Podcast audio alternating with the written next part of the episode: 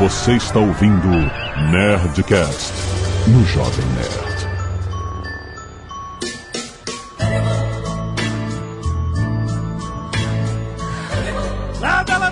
Nerds! Aqui é Alexandre Antônio, Jovem Nerd, e esse Nerdcast é muito Black Mirror. Aqui é o Tucano e cada geração tem o além da imaginação que merece.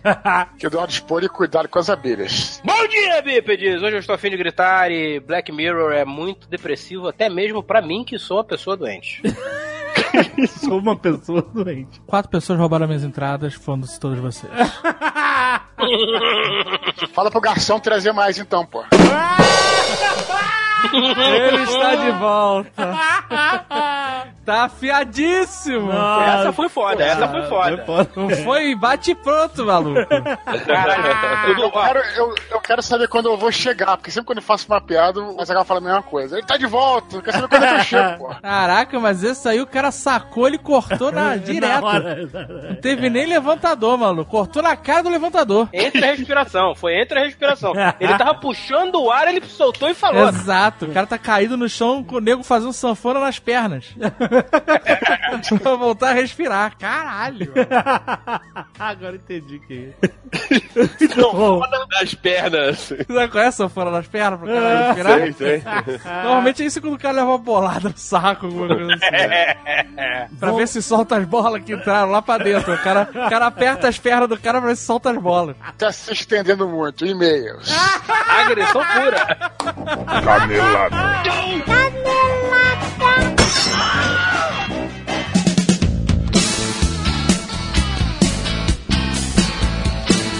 Muito bem, Azaghal, vamos para mais uma semana de e-mails e caneladas do Nerdcast. Vamos. Ah. e hoje, Azagal, como é primeira sexta-feira do mês, e já é tradição aqui, temos o Nerd Tech aí na sua timeline do Nerdcast, rapaz, trazido pela Alura Cursos Online de Tecnologia. Todo mês um episódio especial sobre alguma faceta do mundo tecnológico. E hoje, cara, vocês vão gostar, cara. Um papo sobre os melhores, ou talvez os piores, filmes com programadores, rapaz. Olha só. A gente vai falar de Matrix, óbvio, mas a gente vai falar de hackers, rede social, Swordfish, Tron, um monte de filmes que abordam de várias maneiras diferentes o mundo da programação, assim, formas peculiares da gente abordar os hackers e os programadores. Aproveitando que a Lura que traz esse conteúdo maravilhoso para o Nerdcast, esse mês eles lançaram cursos novos de debug com Java, de design thinking, de Python, de pintura digital e até um curso focado em melhorar o seu espanhol para entrevistas de tecnologia, Zagal. Não creio. É. Não é possível. Espanhol para entrevista de Não, tecnologia. no, no haga eso. Es muy malo tu español, es muy malo. No haga, por favor. Não, falando assim. No, no, no es. Então, exatamente, você sair do meu nível de enrolação e realmente poder fazer entrevista em espanhol.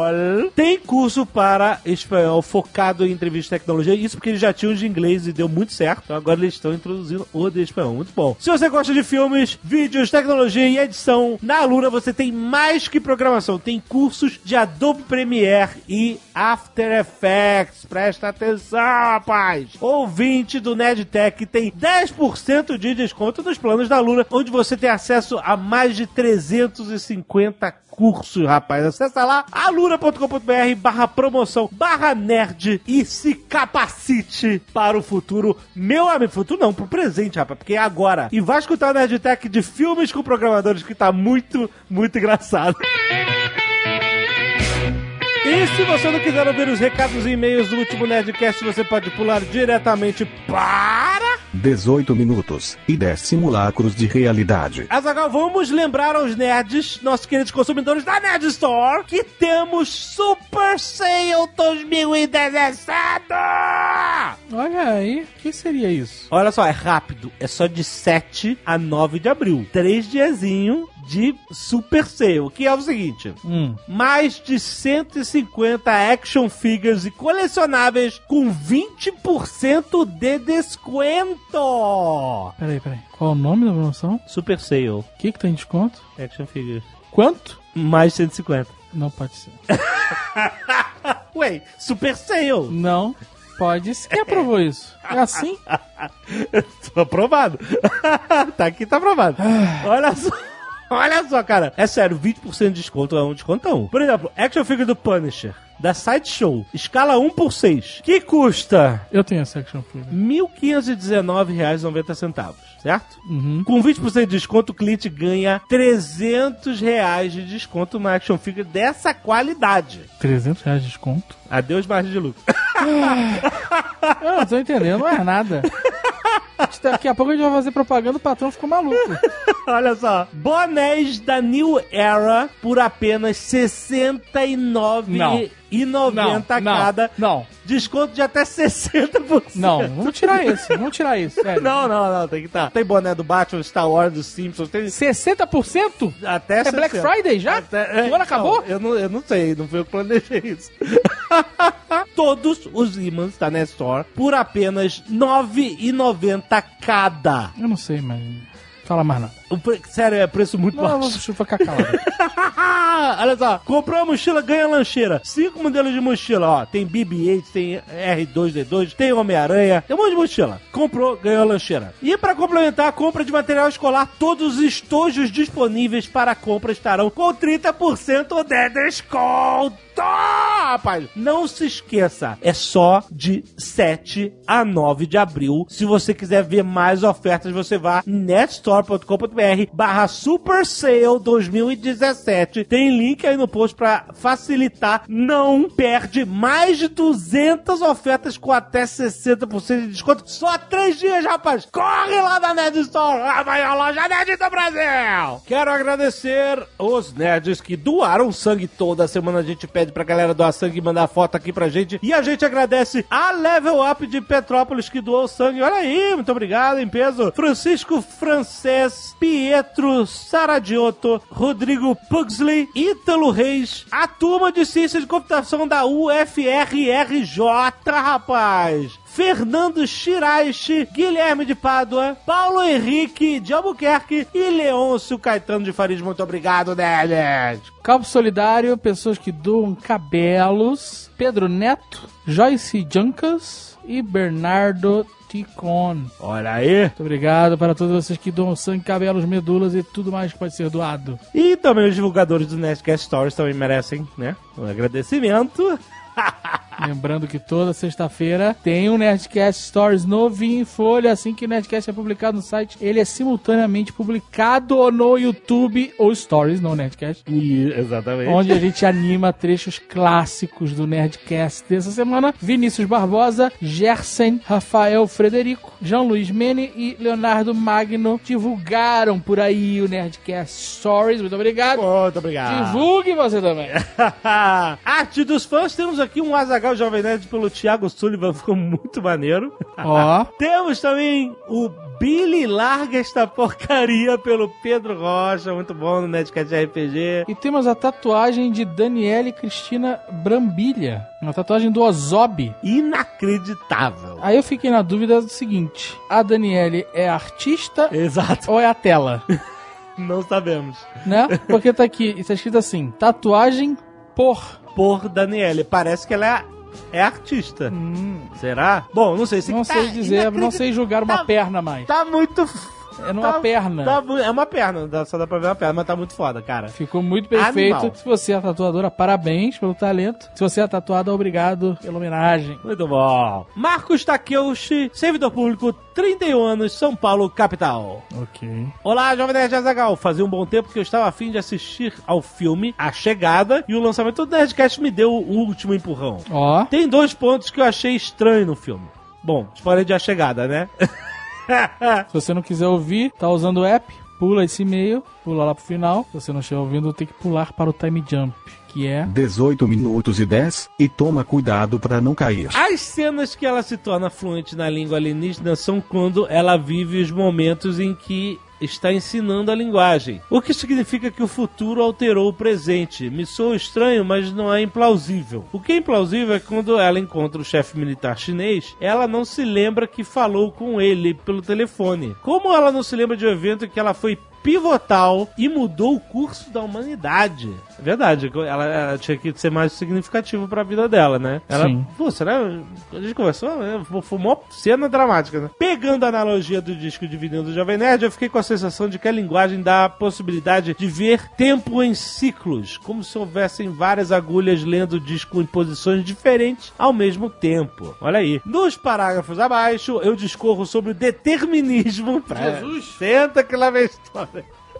eu achei o filme com uma pegada determinística e eu gostei disso, porque concordo com essa linha de pensamento. Ele fala aqui, ó. Sobre escolhas, eu, com meu pensamento determinístico, fico pensando que talvez ela não tenha exatamente escolhido ter a filha porque toda a vivência dela moldou sua psique para tomar aquela decisão. A gente pensa no conceito de decisões porque nós sentimos isso, como se tivéssemos controle. Mas se pensarmos nos modelos micros, química e física, conseguimos fazer modelos que preveem com uma boa precisão os eventos e isso com os mesmos arredondamentos necessários para construir esses modelos. Acompanhe. Se nós começarmos a partir desses modelos micros com arredondamento para tentar prever um evento macro, provavelmente a previsão errará, porque arredondamentos geram erros e esses erros se acumulam. Isso dá a sensação de caos, mas mesmo assim não significa necessariamente que é aleatório. A nossa capacidade de prever é que falha. E a aleatoriedade, ao meu ver, é necessária para o argumento de escolha, porque se não existe aleatoriedade, o mundo é previsível e pré-determinado. Ok. Tá. Ah, obrigado, continue com um bom trabalho.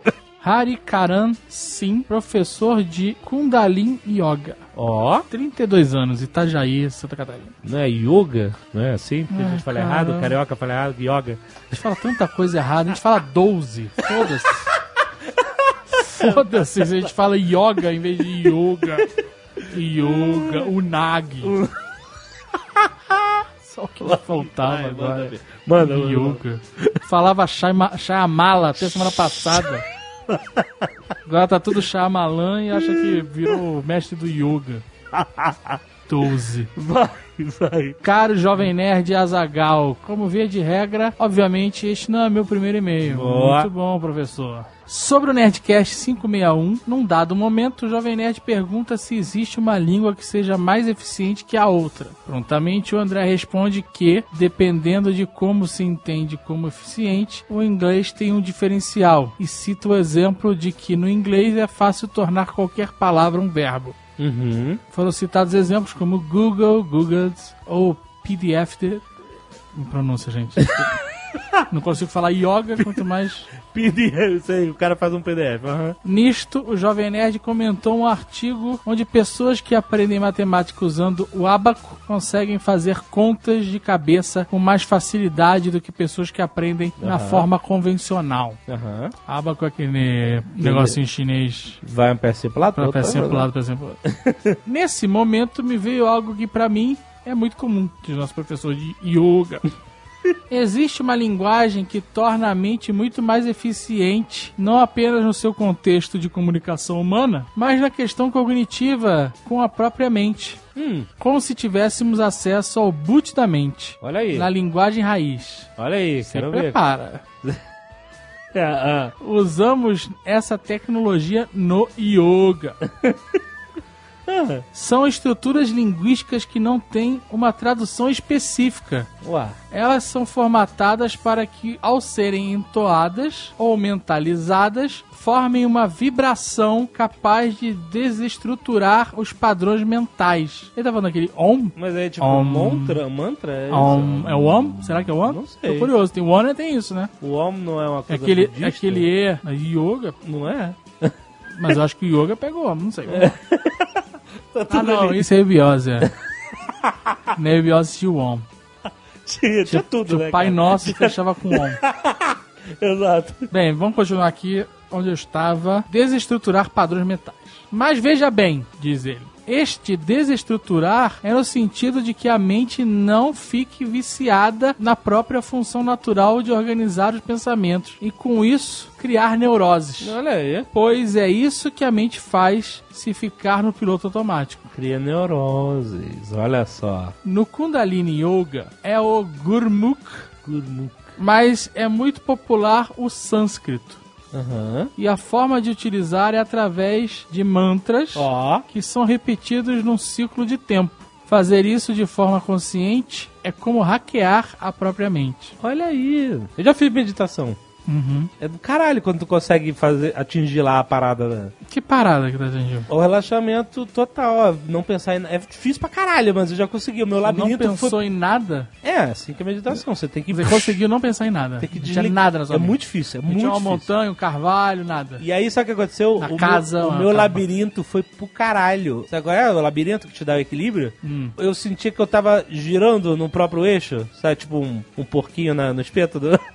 sabe qual é? Ok. E aí, quando eu abri o olho assim, meio. Caralho, o que que tá acontecendo? Eu tava deitado na cama, óbvio, né? Mas o meu labirinto tava doidaço. Isso não tem nada de psicotrópico, não, mano. Pura meditação. Eu sei.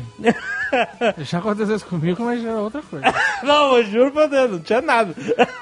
Como o próprio Jovem Nerd colocou, da mesma forma que o personagem do filme não obteve nenhum superpoder ao perceber a linguagem atemporal dos alienígenas, Aham. o sistema de mantras através dessas linguagens milenares oferece a possibilidade de renovar toda a estrutura essencial do indivíduo e com isso eliminar crenças ou padrões neuróticos, por exemplo, Caraca, olha, tá indo longe. ou fortalecer o estado de concentração plena, Uhum. o famoso mindfulness. Olha. Não é superpoder, mas vai dizer que não quer ter a sensação de hackear a própria mente e sair da Matrix. Olha só.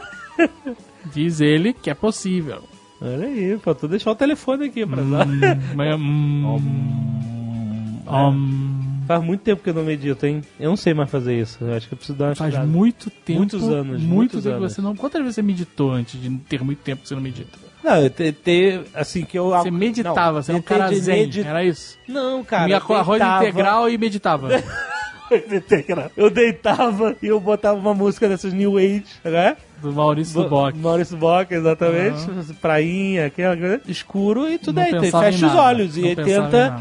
Tenta esvaziar. Nada, não pensava em nada, não tinha muito uma difícil. árvore. É muito difícil. Hoje em não dia. tinha uma montanha, não tinha nada. É muito. É, você, Você tenta, né? num preto? É, tipo, cara, é muito, é muito difícil. Porque a gente sempre tá. Eu falo assim, não pensa na parada, não pensa em nada. Do diabo. Não pensa no diabo. Exatamente, é muito difícil, cara. Sabe o que é um mantra? É. Cthulhu deve ser um mantra. A forma Porque real. não existe maneira de falar, pronunciar. Ele não deve ser uma palavra, ele deve ser uma vibração. É uma coisa muito cultural. Mas é grutural, é. É. Que a gente não consegue, você pode chamar ele de Creyson, pode chamar de qualquer coisa, não tem pronúncia. Não existe pronúncia certa. Não, não, né? Porque nós somos biologicamente capazes de pronunciar o nome de Cthulhu. Aí.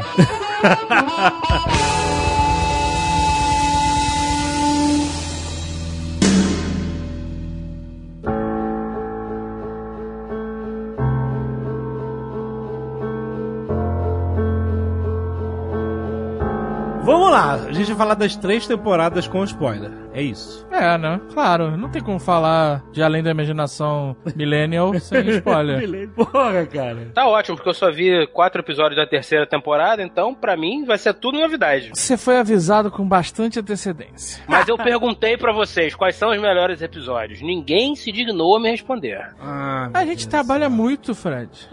Aham. A gente vai falar na ordem, né? A melhor maneira. é Pegar a lista de episódios e mandar ver. Exatamente. Antes de a gente começar a falar, eu queria indicar a arte do Butcher Billy. Butcher Billy é o cara que já fez duas camisetas pra gente. Fez a do Tears in the Rain e a do Sly. E ele mistura cultura pop com música, né? Mas nessas específicas não é assim. Ele faz artes independentes, né? De, de música e tal. E é muito foda, cara, porque tá tudo que acontece no episódio ali nas artes, mas sem spoiler, é bem maneiro. Fica aí o link no, fica aí o link no post pra quem quiser ver e quem estiver usando o aplicativo está vendo algumas imagens já. Tá com soluço, cara? Não, deu uma, um refluxo. Pantoprazol, bromoprida e hidróxido de alumínio. Fui fazer ultrassom, o médico nem falou comigo, de tão fudido que eu tô. Normalmente o médico fala e pergunta alguma coisa, né? Fígado, fígado? Fígado. There is no such thing. O cara passou o ultrassom pra minha cara, deu um tapa no meu ombro e falou: Tchau, boa sorte.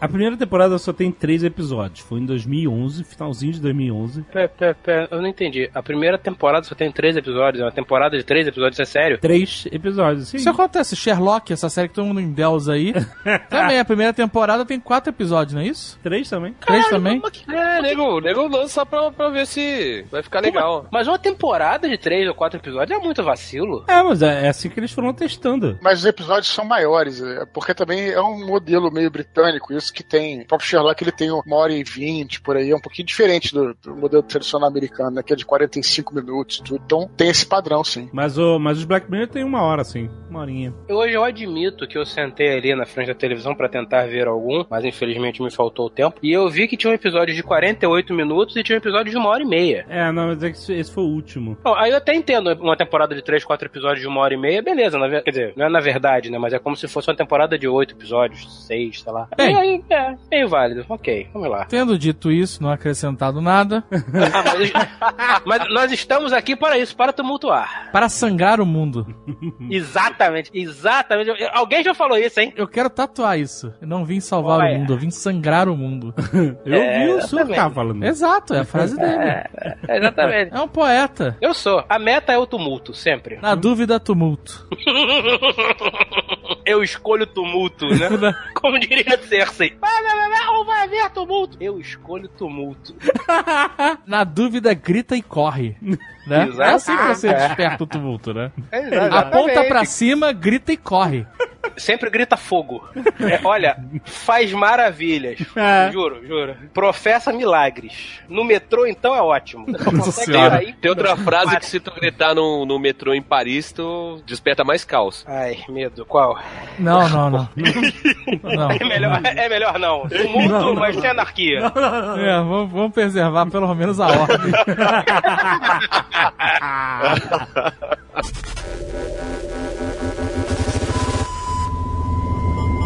O primeiro episódio chama-se The National Anthem, né? o hino nacional. Esse episódio é o seguinte, ele é foda pelo seguinte. É foda mesmo. Ele é um episódio que ele fa- é, é assim, ele vai separar o público. É, exato. E Quem quem vai continuar- assistir e quem não vai, mano. Exatamente. Mas deixa eu te falar uma parada, uma experiência minha. Tava todo Ai, meu mundo falando. que medo! Que medo! O rei do bacon. Boa. É o rei do bem, esse aí é. Cuidado. cuidado. Ai, ai. O rei do bacon, não, o pai do bacon, né? não, não. a- minha experiência com Black Mirror foi o seguinte: todo mundo nas minhas redes sociais falando bem da porra da série. Todo mundo falando. E eu fui ver sem fazer a mínima ideia do que era. Aham. Entendeu? Eu não, eu não li sinopse, crítica, porra nenhuma. Nada, nada, nada. Botei lá, comecei a ver. Achei que era uma série. Que era tipo, vários episódios que era contínua, né? Não era Exato. episódios independentes. Aham. E aí, Você fala, pra onde vai, pra onde vai isso, né? eu falei assim, caralho, se o primeiro episódio foi escroto desse jeito, maluco. Imagina o que, que vai ser. Aí eu só me liguei e comecei a dar mais valor para o primeiro, depois que eu vi o segundo e vi que não tinha nada a ver. Eu assisti o primeiro e eu desisti. Eu desisti. Faz um tempão que eu assisti. Não, não assisti em 2011, assisti recentemente. Sim, sim. Mas eu falei, ah, eu vou ver qual é desse Mac Black Mirror que todo mundo fala. né? O pessoal da, da Pixel Wolf já tinha indicado pra gente alguns anos atrás, inclusive. Aham. E eu falei, agora tem tudo na, na locadora vermelha pagar nós.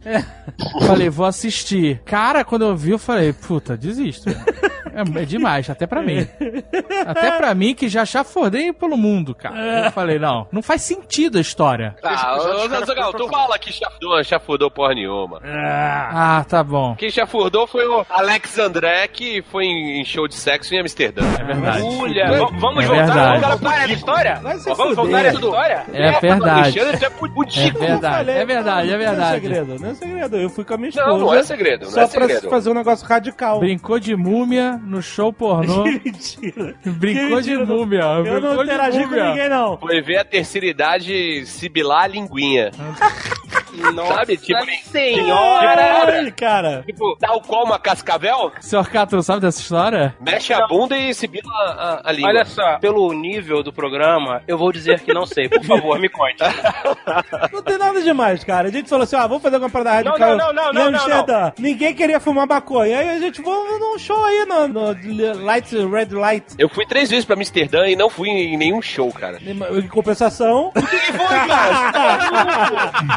Caralho. Que isso, rapaz? Eu o quis fa- maior bebedor de café de Amsterdã. Pera aí, pera aí. Temos aqui, aparentemente, mais um programa que vamos gravar até as três da manhã e não vai pro ar. Mas tudo bem, pode lá.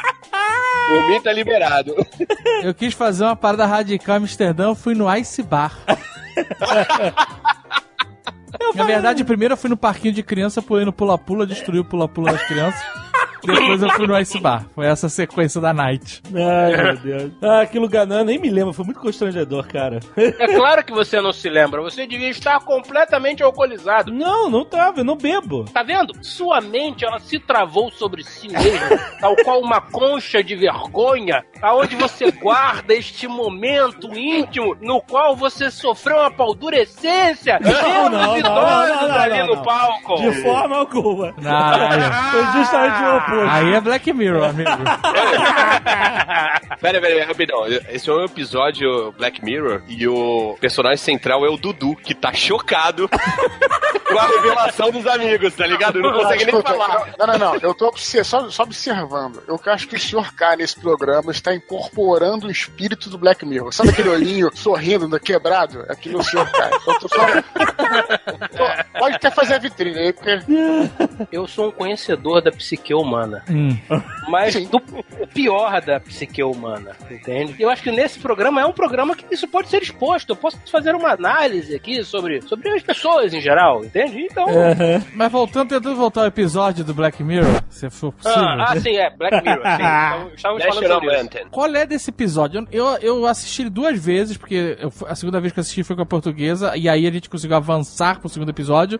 Ela segurou tua mão, né? Segurou e a gente foi junto, é, exato. Vamos junto.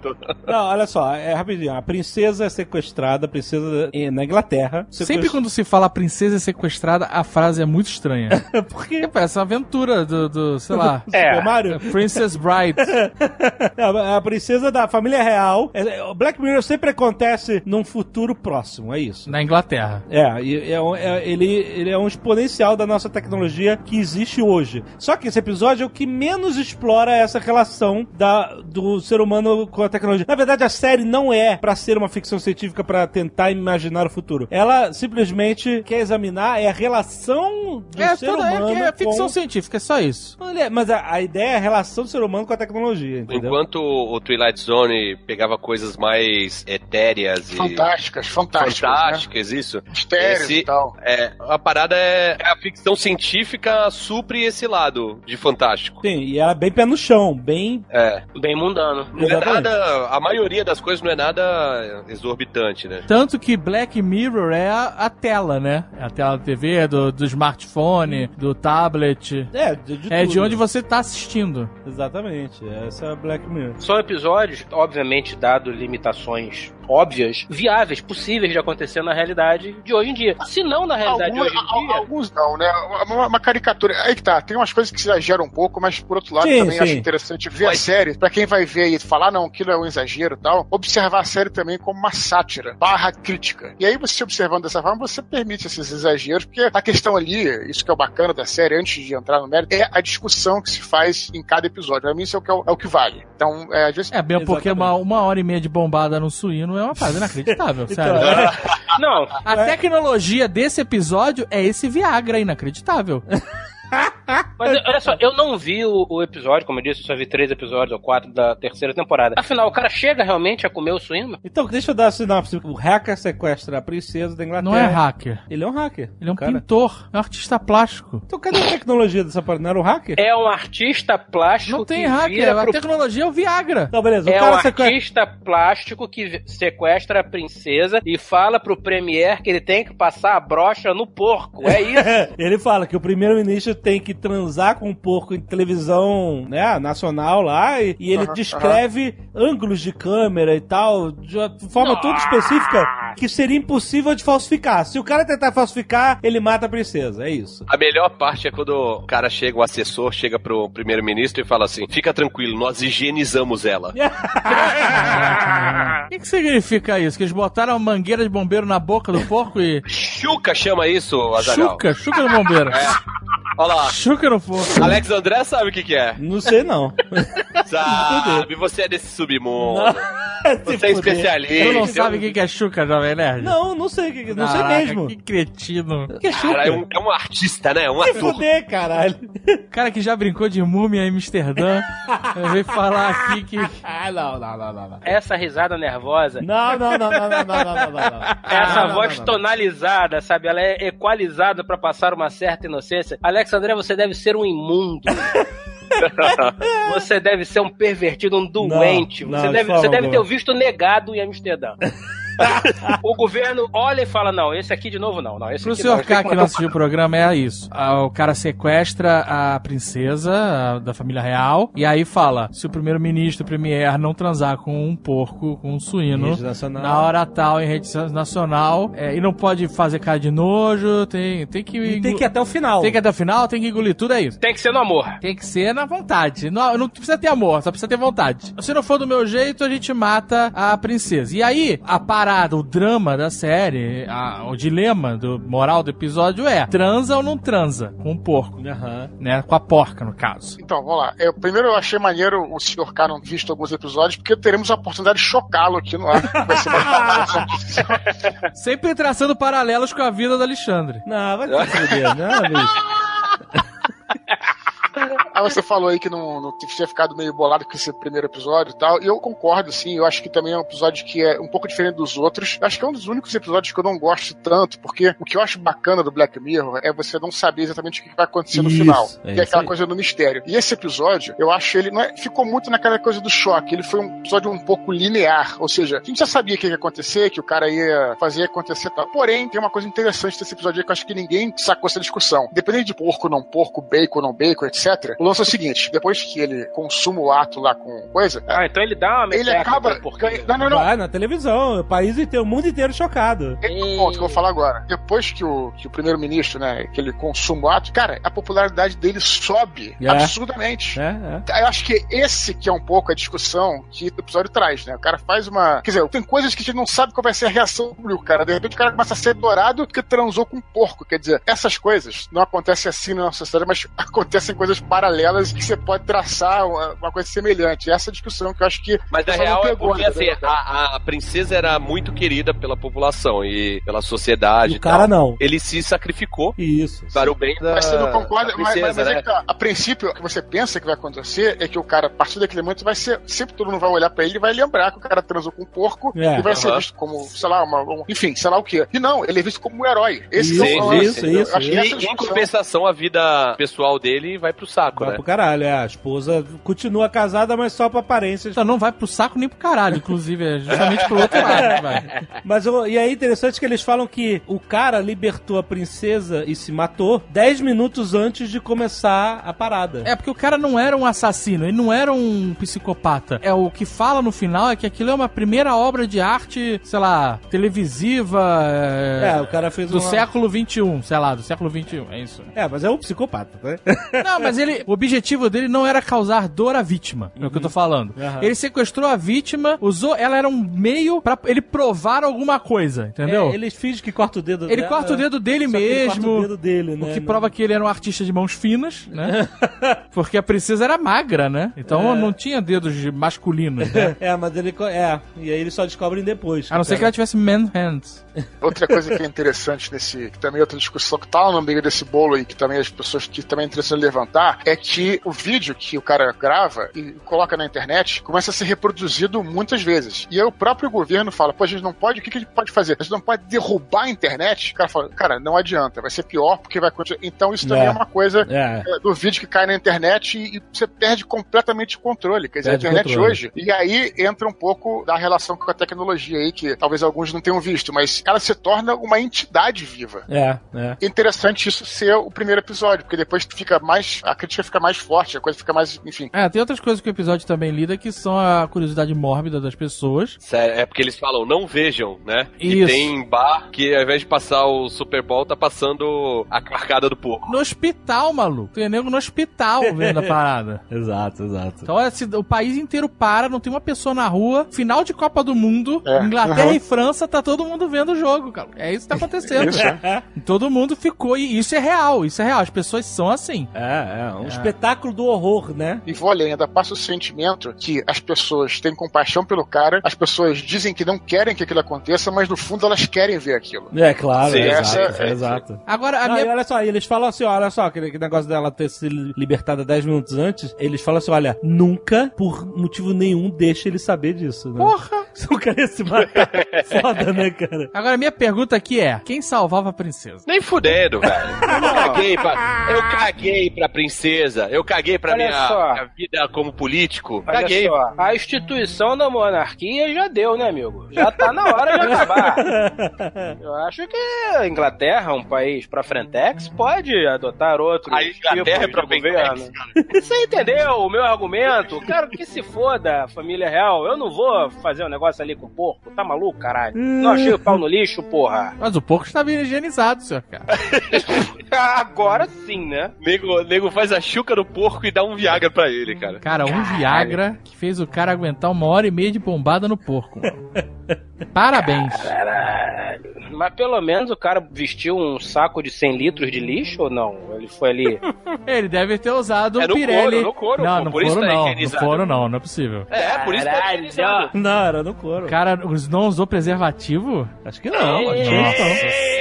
Eita, isso dali pro hospital, né? quero saber do Jovem Nerd. Ai, ai. Jovem Nerd que é cheio de salvar o mundo aí. Salvar o mundo. Você ia salvar a princesa? Qual ia ser a tua carreira? Não adianta fazer Não essa- adianta, adianta, adianta. Não adianta fazer essa pergunta porque ninguém tá na posição de primeiro-ministro aqui. É outra parada. A vida Mas vamos cara supor Caguei. que você é o política. primeiro-ministro do- da podosfera. Não, cara, ninguém salvava a princesa. É isso cu. concordo, Jovem Nerd. Isso tu é mesmo, cara. Não, Primeiro-ministro é não, não, podosfera. não, porra mesmo. nenhuma. Não, ninguém salvava a princesa. Tu não salvava. Caraca, não... Você ia deixar a família real perecer, você tinha- Jovem Nerd. Você tinha que salvar um Nerdcaster. O Sr. Kaki. Olha, o Sr. Kaki é a sua princesa. Não, toma no teu culpa lá, Tucano. Não vai se o cara que é a sua princesa, é o caralho, não. Não, é. Isso, é? Você é a joia dessa coroa, cara. Tá bom, vamos lá. Jovem Nerd. não, não começa, Se eu cara. tivesse sido sequestrado por um pintor maluco que exigisse que Pintava com brocha. é um pintor de brocha, um pintor de brocha, e ele exigisse que você copulasse em rede nacional ali no, no intervalo de um bloco e outro do Jornal Nacional. Live, live no Facebook. Live, live action. Eu, eu vou ser um cara bacana contigo, não precisa nem ser uma hora e meia. Cinco minutos com um suíno simpático. É, aquela, pergunto. aquela porca tava legal, aquela porca tava legal. É, porque é simpática. Lhe pergunto, eu voltaria ao trabalho segunda-feira ou teriam que achar outra pessoa para o meu local, para a minha sala? Teríamos que escolher um, um substituto pro balcão do inferno? Como se daria essa situação Ca- hipotética? Teríamos que botar Caquinho visita? Vai se fuder todo mundo, porra. Ou seja, temos É aí a resposta. Foi um prazer, queridos. Foi muito de estar aqui com vocês. É isso aí, Fred. Jovem. Nerd sem moral. Seguro de vida fudido, já, tô- malandro. Seguro de vida já. Eu tô fudido nessa vida, não me sobra nada, Por caralho. que, que você tá botando a a sua vida na É minha o dilema mão? moral, é isso aí. O primeiro-ministro, ninguém pediu pra ele botarem a vida precisa na mão dele. Ele foi escolhido pelo acaso, pela desgraça. Você tá sendo escolhido por essa desgraça. O senhor K tá lá com a forca no pescoço, já cortaram o dedo dele fora. E aí, qual é a sua escolha? É na semana seguinte falar, gente, infelizmente o senhor K não está mais entre nós?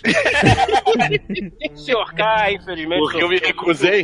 O senhor Eu K me sofreu um colapso. a comer uma porquinha. Inclusive, depois podiam usar a porca pra fazer sanduíche da- do Cozinha de Jack. A mesma porca temperada pelo Jovem Nerd. Caralho, vai ter, mano. E a porquinha era rosadinha, rosadinha. Vai se fuder. Pink ass. Vai se fuder. Dá Tchau. pra usar, Tucano? Porquinha marinada do Jovem Nerd, sanduíche especial? Uma maçã na boca. Tem que refazer a chuca depois, né? Olha só, eu vou apelar pro lado financeiro. Jovem Nerd, imagina a camiseta que isso não ia dar. Ia vender milhões, cara. Fuder, pô. ok, acabou o Nerdcast, agora vamos ter que gravar outro sobre os outros 15 episódios.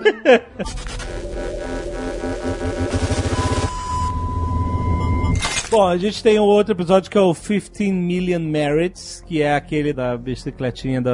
Ah, que a galera fica É pedalando. outra aprovação também. Esse episódio é chato pra caralho. A verdade é, eu acho Black Rio overrated pra caralho e a maioria dos episódios é um saco. Essa é a verdade. Eu não acho a maioria um saco. Acho, acho que tem um chato sim, mas. A, a parada é que os bons compensam os chatos. É, muito bom, exatamente. A real é que você pode assistir só os bons, vai. Você não precisa assistir os chatos. Pode, é. É legal que você pode escolher, exatamente. Mas olha, eu concordo contigo, Azagal, que tem uns chatinhos, mas é o que eu tô dizendo. O bacana é a discussão que se gera e também é aquela coisa de sempre quando você vê um episódio do Black Mirror, você tem aquela sensação que a galera tá falando do além da imaginação. Você não sabe o que, que vai encontrar, um novo conto, uma nova história. Então, às vezes pode ser chato, mas pelo menos gerou uma, uma- um mistério, gerou uma discussão e acho que isso que é o bacana. Mas eu concordo com você que tem alguns que o roteiro, às vezes, não, enfim, não, talvez não seja o ideal, né, cara? Pera aí, roteiro não ideal, a gente tá falando de Iron Fist?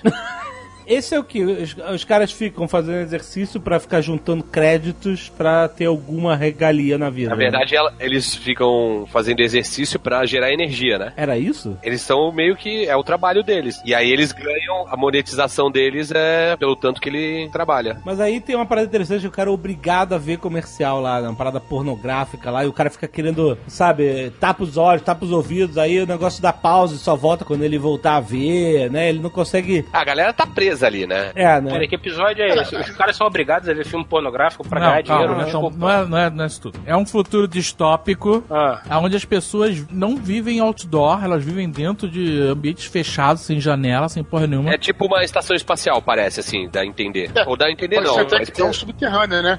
É. É, mas não tem espaços abertos. Coberto de monitores por todos os lados. Todas as paredes são bonitas. E o tempo inteiro eles estão usando essa mídia pra se entreter ou pra receber propaganda. Então, ah, os monitores estão tempo eles podem assistir, jogar os joguinhos, assistir os programas lá que existem. E pra isso eles têm que consumir a propaganda, ah, o, o AdSense que, que rola lá. Se eles não quiserem assistir a propaganda, pode pular, mas aí você gasta uma grana. Que ele conquista pedalando. E a história é que tem um concurso lá, um American Idol lá, concurso de canto. É um reality, né? Um reality, de Reality talento, show. né? É. O X Factor. E você gasta lá uns milhões de créditos pra entrar e ter uma chance de sair daquela vida ali. E virar uma celebridade e tal. E aí ele Tem gente que é, quer ser cantor, tem gente que quer ser ator. Exato. E aí ele, ele sacrifica aí pra uma garota que ele conhece. Mas a parada desse programa, que assim, pelo que mostra ali, não existem muitos programas. Existem algumas formas de entreter e, e controlar aquela população, que é Isso. sexo, violência e música, vamos dizer assim. Exato. É, Joguinho, joguinho. é, mas, o- mas o joguinho é violência normalmente, né? Ou humilhação, mas que é uma forma de violência, né? Tem o jogo lá de jogar torta nos gordos, tem o jogo de dar mangueirada no gordo, E tem a, o, Mas o- o negócio é zoar o gordo nessa porra desse mundo, eu tô fudido, a gente tá fudido, caralho. Estamos todos fodidos. Fudeu, meu irmão, Só fudeu. o Tucano e o Dudu aí que vão tá pedalando lá felizões. A gente já tomando mangueirada de. de... de reality show. Vamos reformular essa porra dessa frase, vamos. Fred, o Jovem Nerd fez a escolha, tu ia tomar mangueirada, não tem jeito.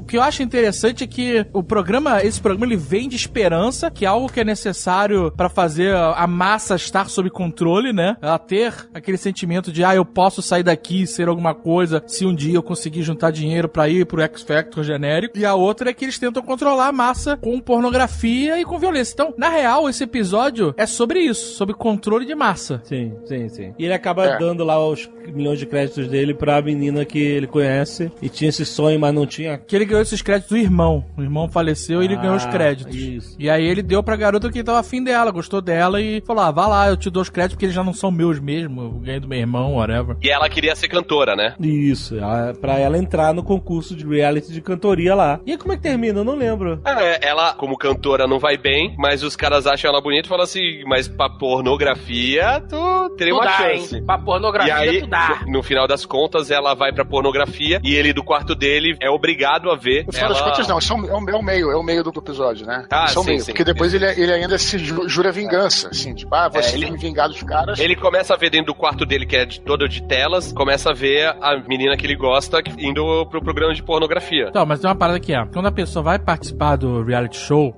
do escape, né? Do escape da parada, ela tem que tomar um remédio. Ela toma um- uma birita lá, um negócio que manipula a sua percepção e você fica mais controlável no Ah, palco. Pra você não ficar muito imprevisível quando estiver ao vivo. Mas eles não falam o que que é. Eles falam que vai melhorar, tipo, vai melhorar sua performance, alguma coisa assim, pra você ficar relaxar. E aí ela fica meio confusa e o cara fica falando, não faz isso, e aí eles tiram o cara e ela topa. Ela topa essa. Esse, Virar a Sasha Grey. e ele fica puto e fala, eu vou agora juntar uma grana e vou lá nessa porra também. Pô, esse episódio é longo, hein? É longo, é cansativo esse episódio. É, é. E aí ele vai, só que ele não toma a parada. Ele dá um migué, não toma a parada, e quando ele vai se apresentar, ele na verdade tira um caco de vidro gigante lá que ele escondeu, sei lá como. Finge que vai se matar. Finge que vai se matar, e os caras, adorei essa catarse sua aí. Tem o, tem o Carlinhos Brown, o Daniel, Claudinha Leite, aí batem palma pra ele. Ele vira o Cauê Moura do. do Black Mirror, sacou? Pode crer, né, velho? Pode Uma crer. vez por semana ele pega o caquinho de vidro, xinga muito. Ele faz o giro de quinta. Faz, exato. Xinga, reclama por 15 minutos. Os caras falam, ó, gostei desse estilo aí, faz um programinha de 15 minutos semanal, e aí você mora num lugar melhor, e, e o cara topa. O cara se vende também. Ele é pago pra esculachar o sistema, então. Quer dizer, ele é pago pra esculachar o sistema pra dar a impressão que existe liberdade no sistema. exato. Tipo isso, é, exatamente. tipo isso. Não que o Cauê Moura faça isso, gente. Só saberemos depois que ele se candidatar à presidência, como ele prometeu pra gente. Só uma interessante desse episódio que eu notei, que a gente fala de distopia, a gente pensa muito naquela distopia do George Orwell, que é uma distopia mais pro lado comunista, socialista, né? E bacana porque aqui é diferente, é uma distopia altamente capitalista, Aham. então muda um pouco esse foco, né? acho bacana. E só uma coisa, aí no final ele faz isso pra ir pra um lugar melhor e fica lá num lugar que parece que é na superfície, parece que ele vê uma floresta. Mas aí, de novo a discussão, será que aquilo ali é uma janela ou será que aquilo ali é uma tela? Não É. adianta porra nenhuma o cara fazer aquilo, né? Então, É, é, é, aí aí vai. Mas as janelas são janelas maiores, né? São telas maiores. O que é sinistro é que é um- uma, é uma vida sinistra, isolada, né? Eles não vivem mais em sociedade, né? Eles convivem com alguns pequenos núcleos de pessoas, mas eles não têm vida social. Quando eles, a- a- os poucos momentos sociais que eles têm são assistindo reality show, mas e que aí já é o avatar da pessoa, nem é a pessoa mesmo, né? Ah, é É, verdade. e aí a discussão da falsa liberdade. Você tem a liberdade de, sei lá, eu quero ir lá e botar um negócio na, na- na cabeça e, e matar e fazer o que eu quiser. Beleza, você pode fazer isso. Mas aí o, o cara deixa você fazer isso, só que o, o sistema incorpora essa tua atitude libertária e rebelde. né? Então, na verdade, você não tem a liberdade. Os próprios rebeldes estão sendo controlados pelo sistema. Isso que é bacana. É, mas ele só é escolhido pra fazer o, o giro de quinta porque nego tá vendo que a galera tá gostando, né? Tá dando ibope. É claro, exato.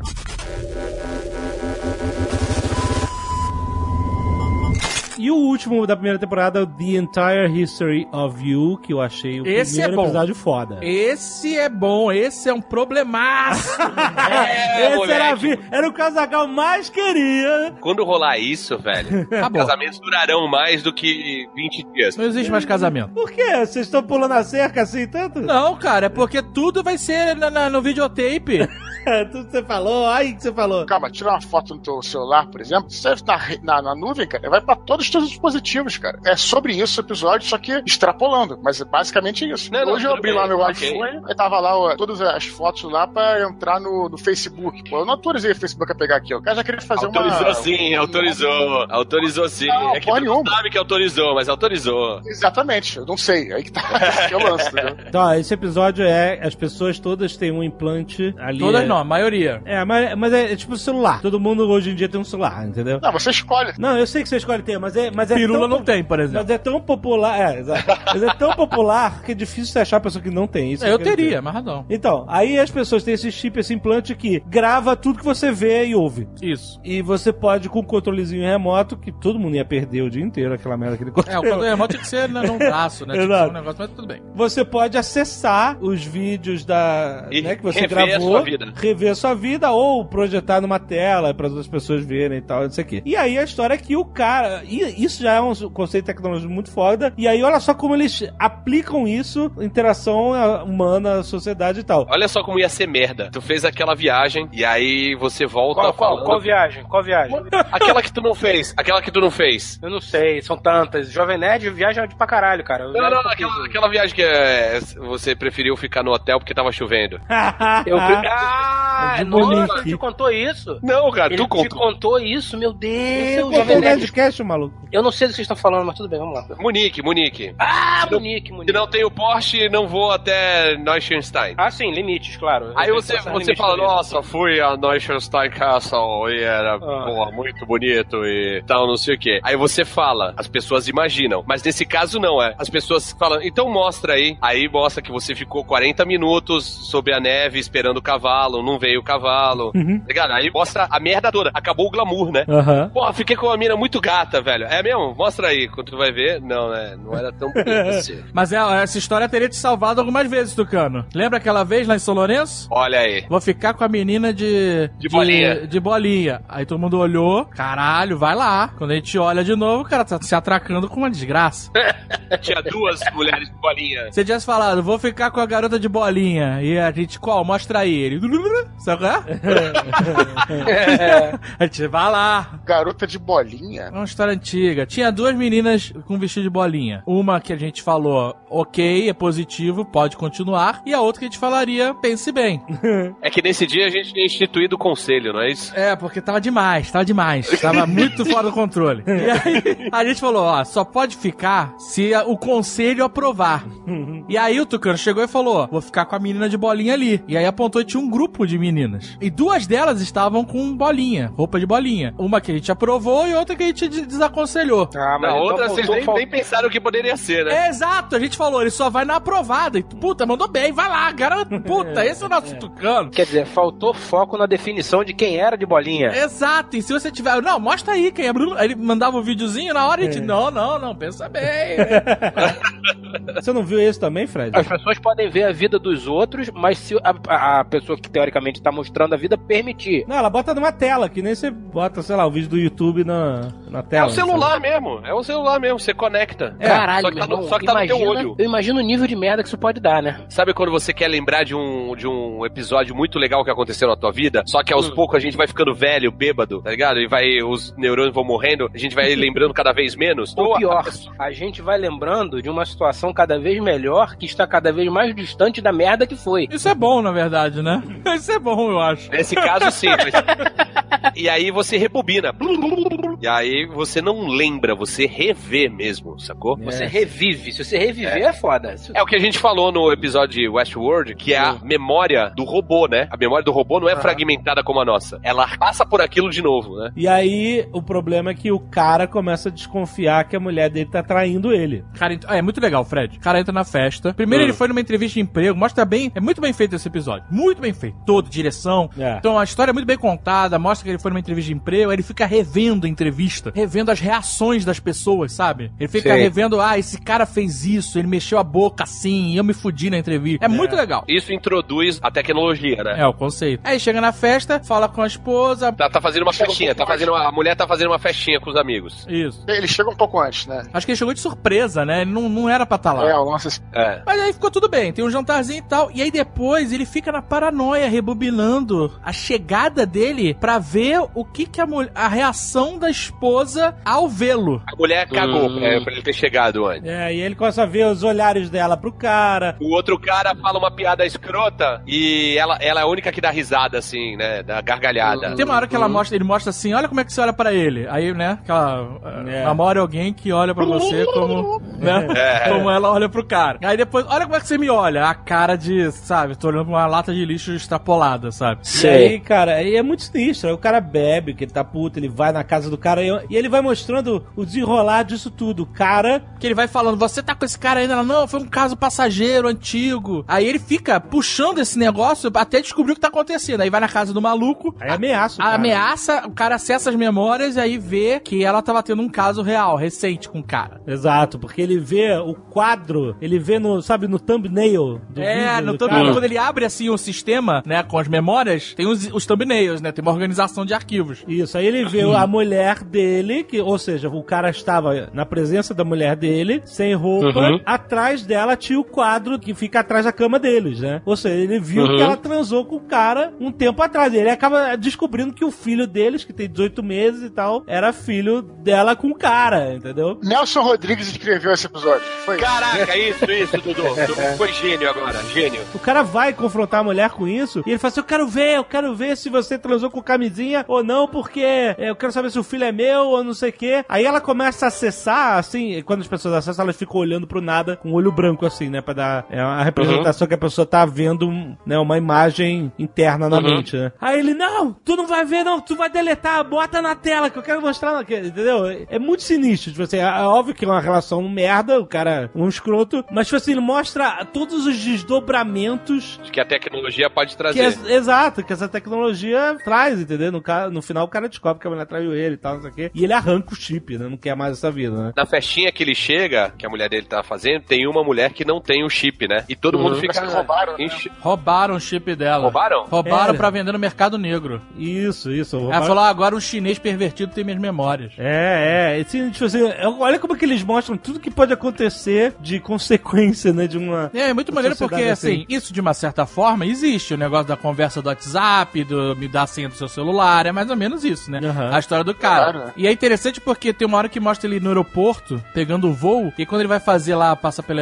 controle eh, policial, o cara fala, me dá suas memórias de ontem. É, 24 horas. O- Aí, agora me dá os seus seis últimos meses de memória. Aí o cara vai, brrr, brrr, vai olhando assim, tudo rápido. Aí ele manda o software escanear pra ver se ele teve algum contato terrorista, alguma porra assim. É, se teve algum é, espaço de tempo apagado da memória. Isso. Porque na entrevista de emprego os caras falam, a gente não vai achar aí nas suas memórias seis meses apagados, né? É. Porque isso é um sinal que o cara fez muita merda, né? É, que você pode apagar o que você quiser. Mas se você tem um gap, um apagado, você, tipo assim, ó, esse cara tá fazendo merda. Começa o namoro, a outra pessoa chega e, e- Primeira coisa, apaga todas as memórias da sua ex. É.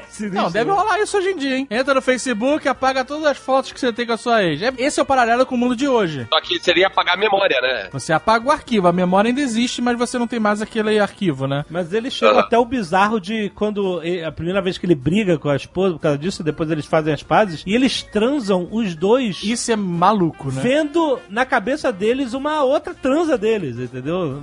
Bizarro, né, cara? Eles ficam transando que nem uns zumbis, porque eles estão, na verdade, vendo outra parada. Então, assim, eles vão explorando até onde você não imagina que isso pode ser. Mas é muito maneiro o paralelo que a gente pode traçar com o dia de hoje, que você vai trabalhar numa empresa, a empresa vasculha as suas redes sociais É. pra ver quem você é, isso pra ver o seu histórico. É. Hoje o governo americano pede senha de smartphone. Existem alguns casos, né, para que acontece, Que mas senha. tá começando essa parada de pedir senha de smartphone pra dar visto, pra deixar entrar nos Estados Unidos. No dia que meus empregadores ouvirem Nerdcast, cara, vai ser justa causa, certeza.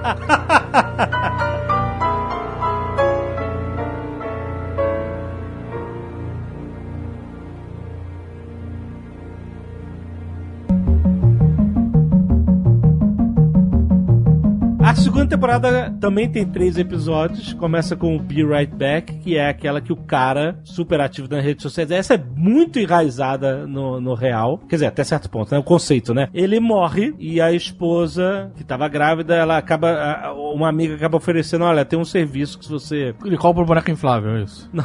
É. Ela fala: ó, tem um serviço que se você der acesso a todas as redes sociais da pessoa que morreu, ela cria uma inteligência artificial que simula Eles fazem uma análise de emoji e sabem qual é a sua personalidade. e ela simula uma conversa com aquela pessoa, com a personalidade dela. E se você quiser se aprofundar, você sobe os e-mails, todas as coisas que são particulares para ter mais, quanto mais informação, melhor para eles criarem uma inteligência artificial. Então ela começa com um chat, conversando como se fosse o namorado. Que é um bot, né, no É final. um bot, exatamente. Depois é, ela descobre que existe como falar por voz. Ela sobe vídeos dele e tal, e áudios tudo pro sistema capturar e reproduzir a voz dele. E ela começa a conversar com essa inteligência artificial por telefone, com um bot, né? O que é bizarro, né? Porque assim, quando acontece uma fatalidade dessa que você perde uma pessoa Aham. querida na sua vida, por pior que seja, você tem que let it go. É, é foda. Você não pode ficar alimentando Você- isso. É isso. muito ruim, cara. Mas isso é bem feito porque ela tava, além de fragilizar, ela tava grávida, né? Sim, É. com certeza. Não, eu- assim. A motivação total ali pra fazer isso. E, e você consegue imaginar, e o que o, que o Azaghal falou é verdade, eu acho que isso seria prejudicial psicologicamente pra pessoa não superar Claro. o trauma, mas, se fosse possível, existiria. Sim, Pet Cemetery.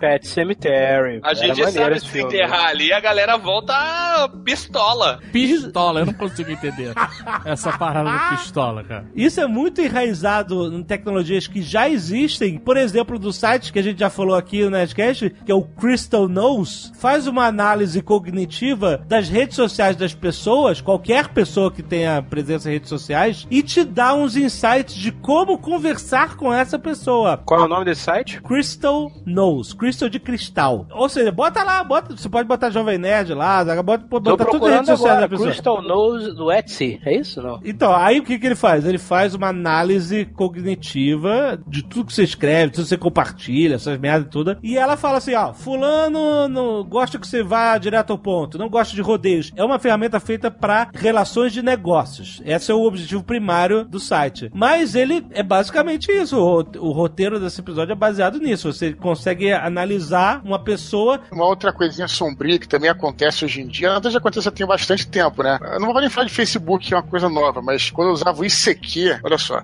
teve um, um amigo meu que faleceu, cara, e aí eu abri o ICQ um dia e apareceu lá, o, ele me chamando. What? Caralho, o que, que é isso? E na verdade não era, era um alerta de aniversário dele. Nossa. No primeiro momento, isso acontece hoje em dia no Facebook também, mas já acontecia Sim. antigamente. Então, além disso, tem essa morbidez, né, que também é usada. Esse episódio eu acho muito maneiro, cara, mas eu acho que ele tem um problema, esse episódio, que é, é- ele extrapola demais a parada. É, porque ela, ela vai dali pra um robô, né? Ou vem um robô com a forma dele. É, mais, é mais ou menos uma boquinha. Tem um sal de fruta, tem um. É, é, é um, é um É, construto. quase um clone, né? é um construto meio biológico. São aqueles bonecos japonês, né?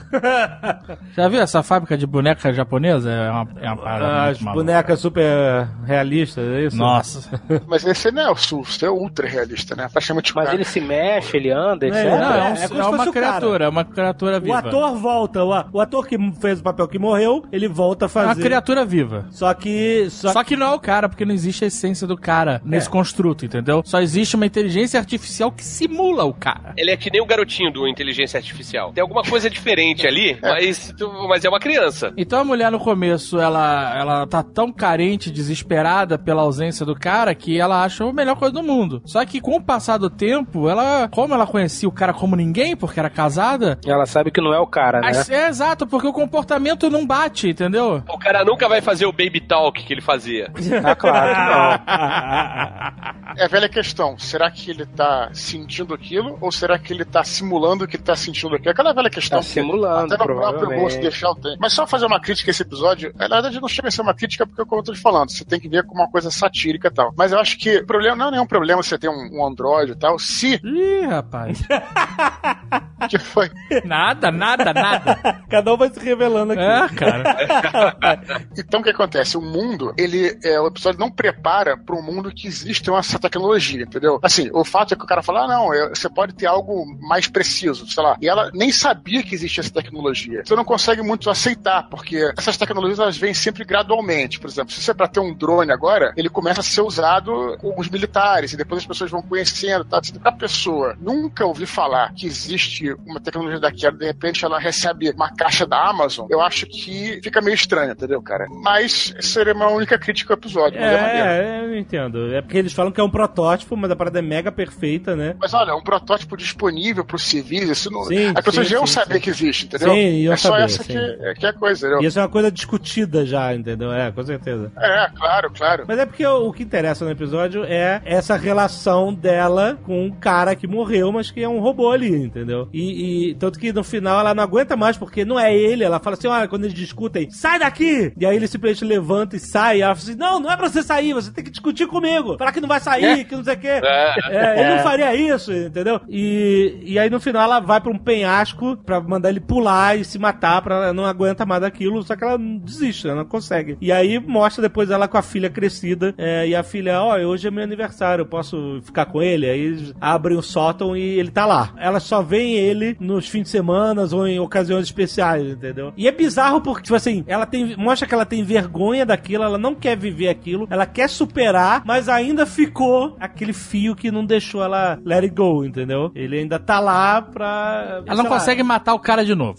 Porque Não ela vai levar pra um cara pra matar. Ela vai jogar do penhasco. Isso. E aí ele, ela fala assim: pula. Aí ele, tá bom. Ela, não, ele nunca faria isso. Ele, ele lutaria pela vida, ele, É, ele é. revidaria e tal. Aí ele começa: ai, por favor, não me mata, eu não quero morrer. E aí ela não consegue matar o cara, né? É. Deixar o cara morrer, né? Morrer, Né, Deixar é. ele ir de novo, né? Isso, isso. E aí ela, por isso que ela tranca. O final é meio bizarro, assim. É, é, é, final bizarro é a coisa do Black Mirror.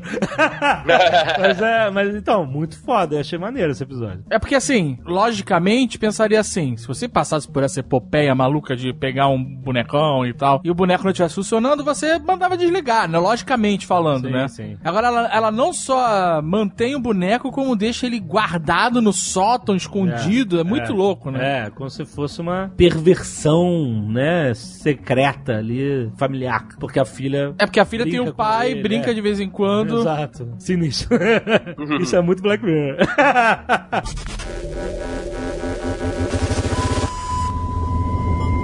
Isso é sinistro. White Bear. Esse é muito bom também.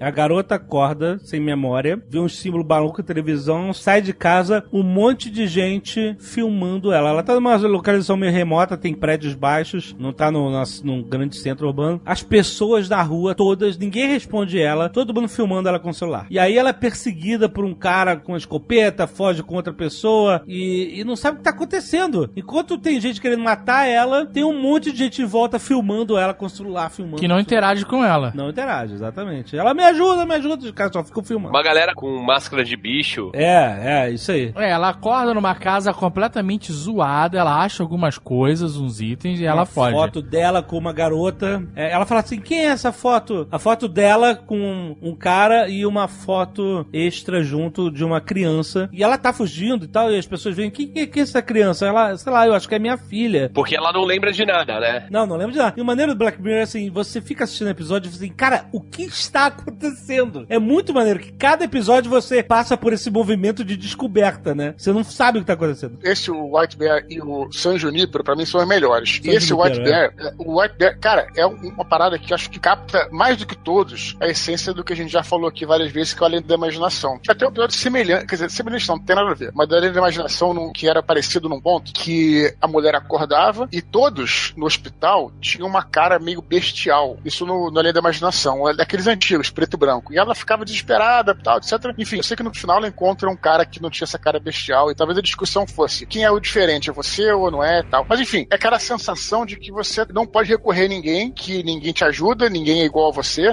sabe? Então essa sensação é muito opressora. Cara, esse episódio pra mim é, é foda, cara. Então, Sr. K, ela passa o episódio inteiro fugindo, vitimada desses perseguidores, sofrendo. E existe um símbolo que identifica esses caras, né? É, Uma forma geométrica que aparece na TV logo no começo. Isso. E aparece na máscara de um dos caras, na roupa de outro. Então é tipo uma. Uma das atrizes desse episódio é do Sense8, né? É? É, a DJ islandesa. Enquanto ela tá fugindo com essa outra pessoa, que ela diz que, olha, é, eles botaram alguma coisa na TV, o símbolo, todo mundo tá hipnotizado por essa merda, a sociedade tá assim, e só porque nós somos imunes, as pessoas estão caçando a gente. Então você vê que elas estão realmente num mundo opressor, em que parece que elas são as únicas libertas e lutam pela sua vida por causa disso, entendeu? Só que no Isso é final você descobre que não era porra nenhuma disso, isso tudo era um teatro, e a garota não era uma vítima. É uma condenada. Ela É, é uma- Na verdade, não é um teatro, é um presídio. presídio, um parque de É um parque parque de justiça. Exatamente. Ela e o namorado sequestraram uma criança, mataram a criança, o cara matou a criança e ela filmou. Aquela que ela achava que era filha dela. É, ela achava que era a filha dela, mas não era a filha dela, era a vítima dela. E aí a pena dela é, é sofrer como a vítima sofreu. É, o, o cara morreu, se matou na prisão e ela acabou tomando toda a pena pelo crime. Então eles apagam a mente dela com a tecnologia futurística e preparam loops. É um soro lá, maluco. É um, é um remédio que ela É, toma, não é é. tão futurista. Ah, mas é. Ela revive isso ad eterno durante tanto tempo até Em Isso. acabar. ciclos, em ciclos, e as pessoas Todo dia, todo pagam dia. ingressos pra assistirem. White Bear é o nome do parque, é White Bear Justice Park.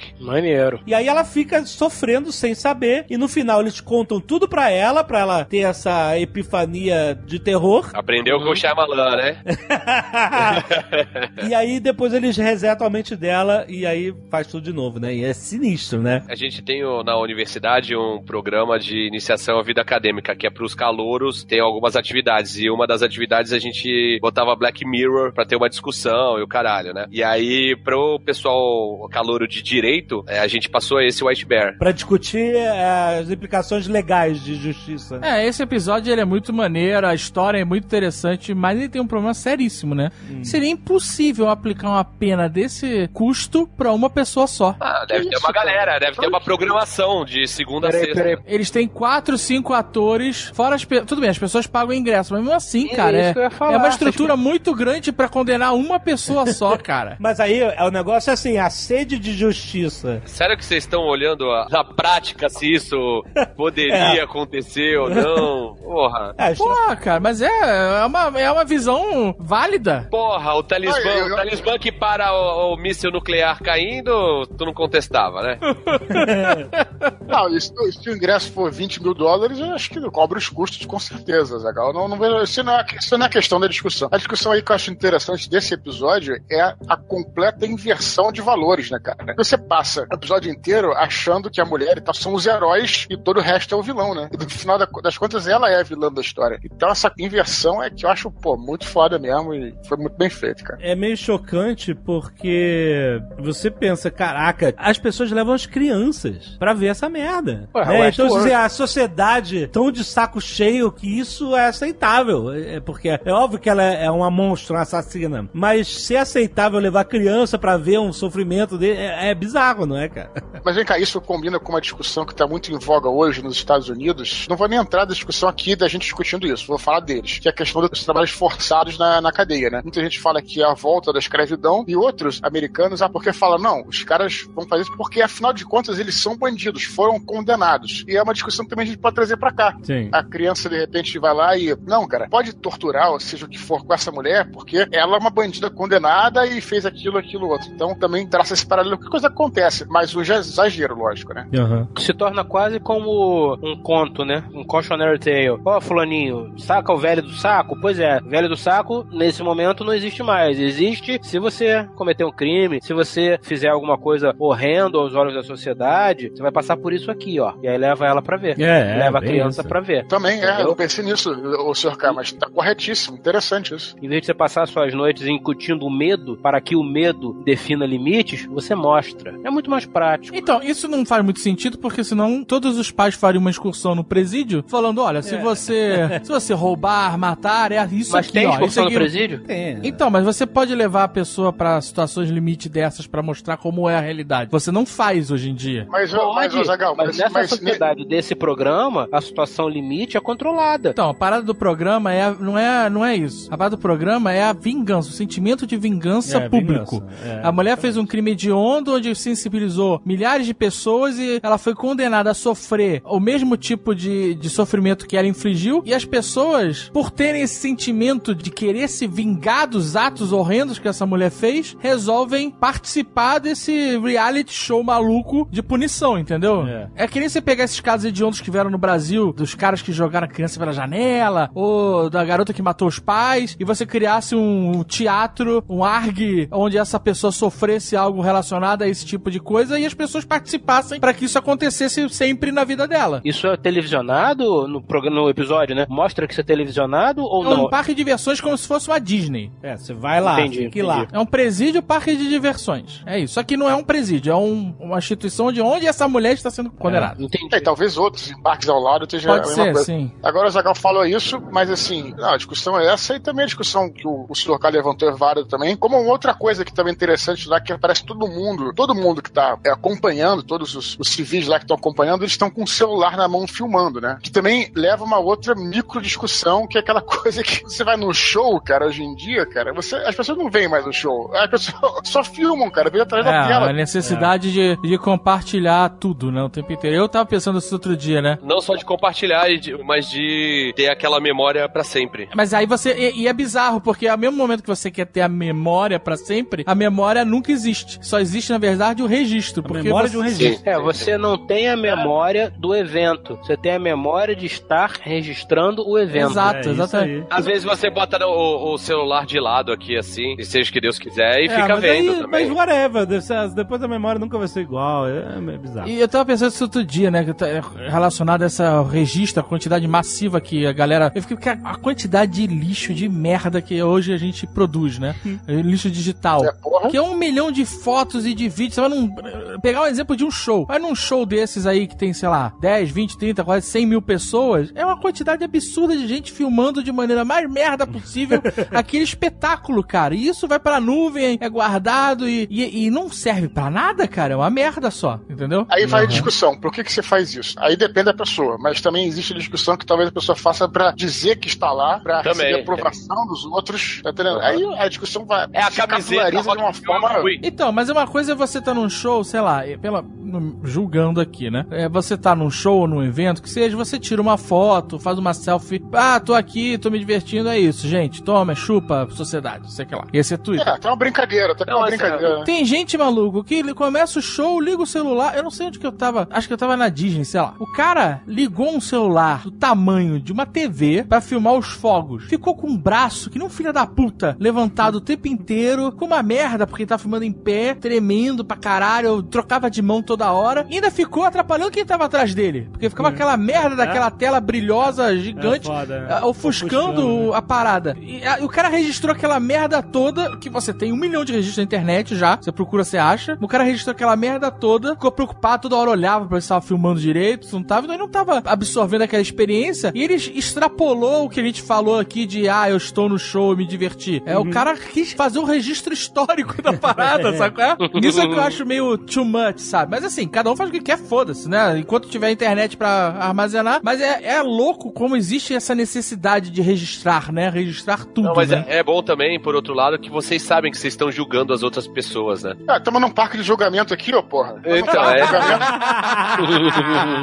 Mas olha só, existe uma inversão de valores nesse episódio, porque parque é um parque que teoricamente deveria ser um parque soturno, sinistro, né? Afinal de contas, você tá indo lá pra fazer uma pessoa pagar pelos crimes que ela cometeu. Sim. Só que o clima não é esse. É de felicidade. O clima é, tô indo no parque de julgamento, uhul! É. E o, o, o Best Cerimônias, lá quando a galera chega e tá explicando, ele não tá nesse, olha, gente, vamos fazer essa mulher pagar pelo crime dela. É. mano." Não, ele tá falando, galera, vamos fazer acontecer, vamos, vamos aproveitar esse dia, sabe? Energia aí, né? Legal, olha, olha, é outra, olha, olha outra discussão. Na visão daqueles que vão ao parque, aquela mulher sequer é, é um ser humano. Isso acontece sistematicamente, por exemplo, em guerras. Como é que você faz o inimigo? É, como é que você fez lá o, a história dos nazistas lá com os judeus? Botaram na cabeça que os caras não eram ser humanos. Então é a mesma coisa aqui. Então ali era um instrumento, era um, era um rato, tava morta já. Mas você tá se divertindo com a crueldade, entendeu? É, é. Então, no final das contas, todo mundo é a mesma merda. Também não se diverte também jogando Medal of Honor e dando tiro no computador, cara? É muito diferente, né, cara? É uma simulação ali. Mas aí que tá, nesse caso não, é o que eu tô dizendo. é, Extrapolaram. Naquele caso é a mesma coisa. Pra eles, é como se eles estivessem jogando um jogo de. Sim, sim, é isso, é isso, é, é isso. É o povo assistindo a execução do Coração Valente, porra. É, tava todo mundo se divertindo e vibrando. É, né? Exatamente. É normal, é, isso não, não é nada que nunca tenha acontecido na humanidade. Exatamente, o cara não inventou isso, né? Não é, é, é só com um pouco de tecnologia no, no, no padrão humano. É, exatamente. Na verdade é o aí. seguinte, a escrotidão humana não vem de 500 anos atrás, né, amigo? e não vai acabar daqui a 50 anos. É, e o último episódio da segunda temporada é o The Waldo Moment. Esse eu não achei tenho. super chato. Esse a gente podia pular, né? Vamos pular? Esse eu, não, eu, eu pulei literalmente. É, muito- é é ruim, chato é ruim, demais, é ruim. cara. Eu não aguentei. Eu falei, chega, vamos pular É esse. chato mesmo, né? Falei E aí- português, vamos pular, vamos pular. Vamos pular, vamos lá, é muito chato.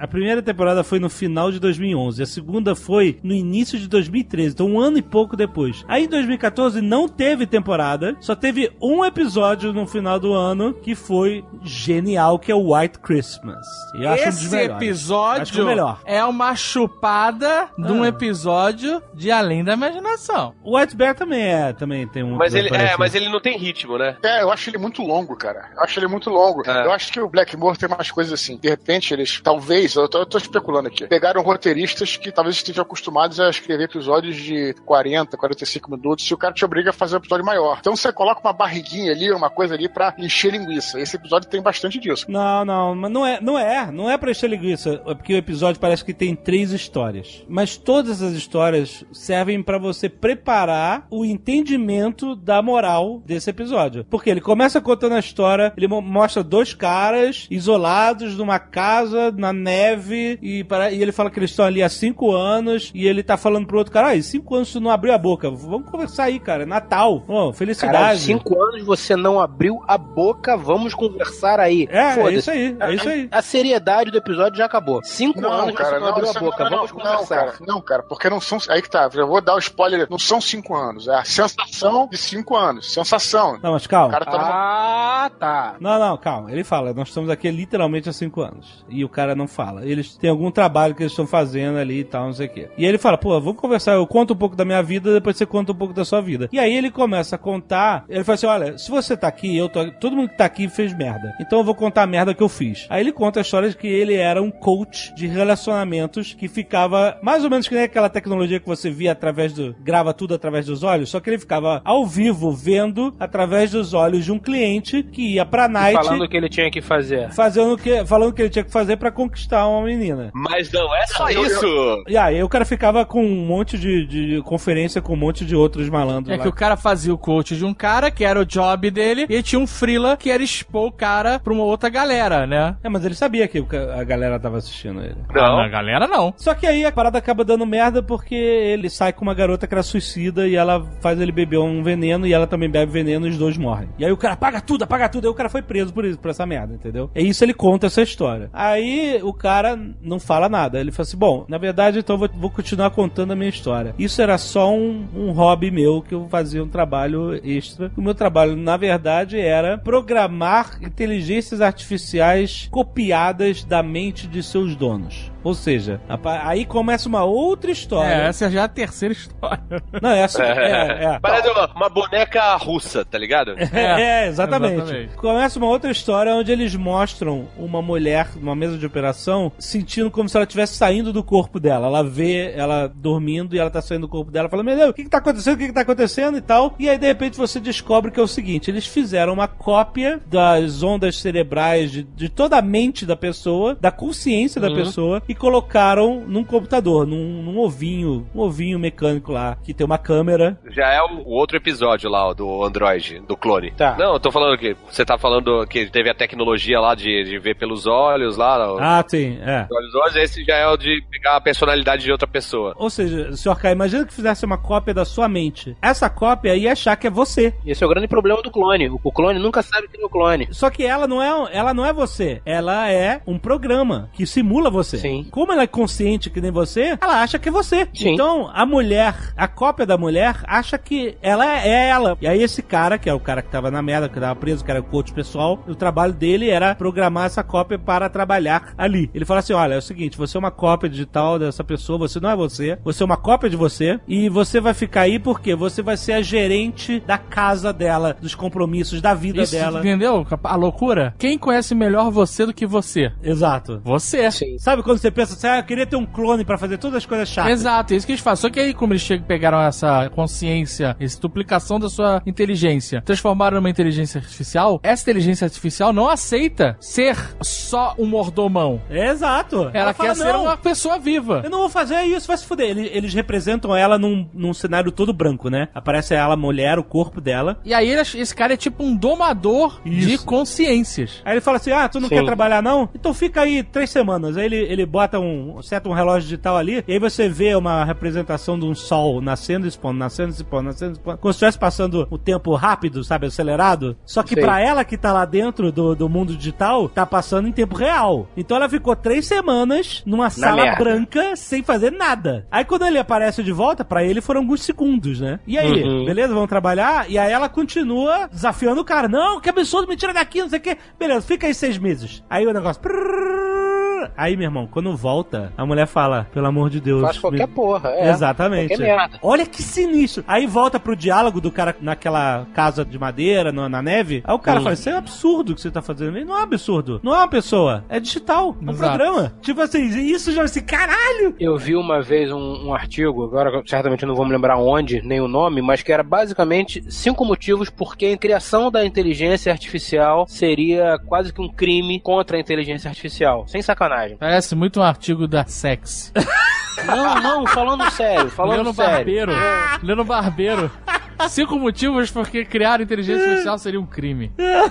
Falando sério, eu me lembro de poucos, tá? São cinco, mas eu só me lembro de dois ou três. Um que me marcou muito foi: primeiro, inteligência artificial não vai ser criada do zero, não existe, ao perfeito. Você vai passar por toda uma série de variações imperfeitas, conscientes. Você vai estar criando, em teoria, inteligências imperfeitas. Por exemplo, você vai estar criando inteligências esquizofrênicas, você vai estar criando inteligências pervertidas, você vai estar criando inteligências que sabem que são inteligências praticamente retardadas e etc. Isso vai fazer o que com essas inteligências? Porque você está criando uma inteligência consciente. Quando você acabar a criação, você simplesmente apaga ela, é de uma maldade do caralho. A outra que eu me lembro bem, que se encaixa exatamente nessa situação, você vai criar uma inteligência artificial para fazer o quê? O que você não quer, né? Uhum. Você vai pegar uma inteligência, você vai gerar uma inteligência artificial, condenar ela a fazer tudo que você não quer. É isso aí. Sim, é Escravizá-la, exatamente né? isso. Escravizá-la. É, mas escra... é, exatamente, tá escravizado, exatamente. Pois é. Mas o cara não considera que aquela inteligência Porque ele tá não escra- considera uma criatura uma entidade biológica. Isso, mas quem somos nós pra dizer o que é inteligência e o que não é, né? Nesse caso, biológico porra, de fato ela não é, mas a questão é que ele não ele não vê humanidade. Ele fala, ele é não um vê, programa, ele é uma não vê, simulação. ele não vê consciência. Mas tem? Mas é aí que tá. Pra ele não.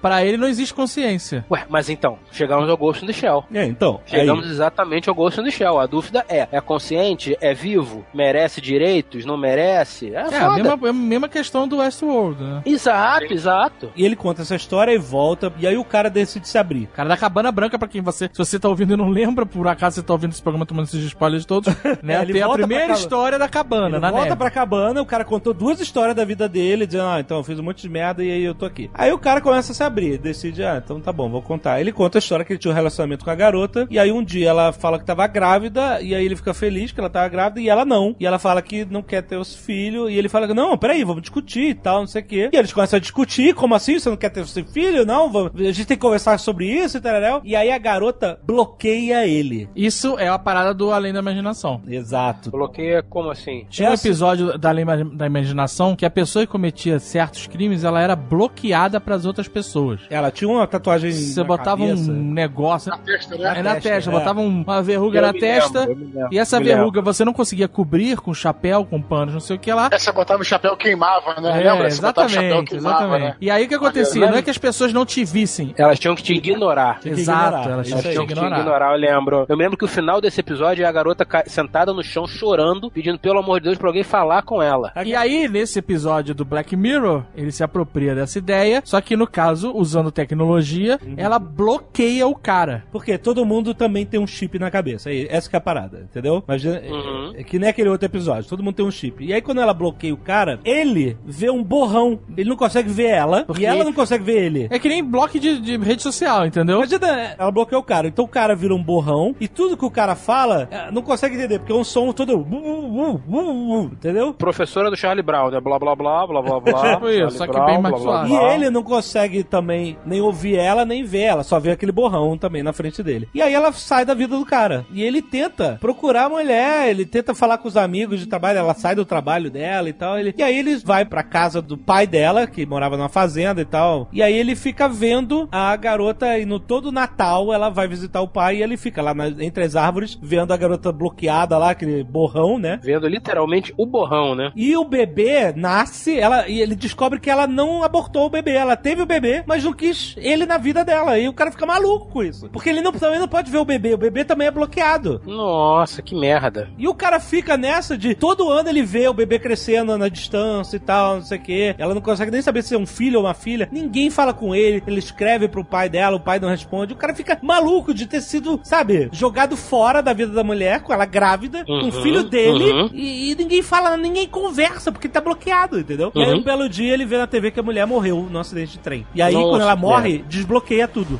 Ele vê a cara dela na televisão. Uhum. E aí ele, caralho, ele vai na casa do, do pai pra ver a filha, o filho ou filha. Uhum. E aí quando ele vê, era uma filha, ele vê a garota brincando no que tal, e ela era asiática. Tinha uma mistura, né? E ele não era asiático, nem a esposa, né? E ele tinha um amigo de Ih, trabalho que era asiático. Ih, caralho. E aí o cara tá maluco, ele vai, ele, ele entra na casa pra falar com o pai da garota. E o cara, o que, que você tá fazendo aqui? Eu, eu vim aqui ver, cadê minha filha? Cadê minha filha? Eu Quero ver minha filha. E o cara, você não tem filha aqui? Sai daqui e tal, não sei o que. E aí eles brigam e o cara acaba dando uma porrada no velho o velho morre. Hum. E aí o cara vai embora e deixa a criança sozinha lá. A criança, depois você descobre que a criança saiu pra pedir ajuda na neve e morreu também. E o cara foi preso. E aí depois você termina a porra do programa, abre a garrafa de uísque, bebe até cansar, né, deprimido, porque, caralho, né? Por que, que o episódio contou todas aquelas outras histórias antes? Aí que vem a parada. Olha que foda. Porque a criança é o cara que tava lá no quarto com o Os malandro. caras Seria não foda. conseguiam, não. Os caras não. Caraca, o Fred vai muito longe, né?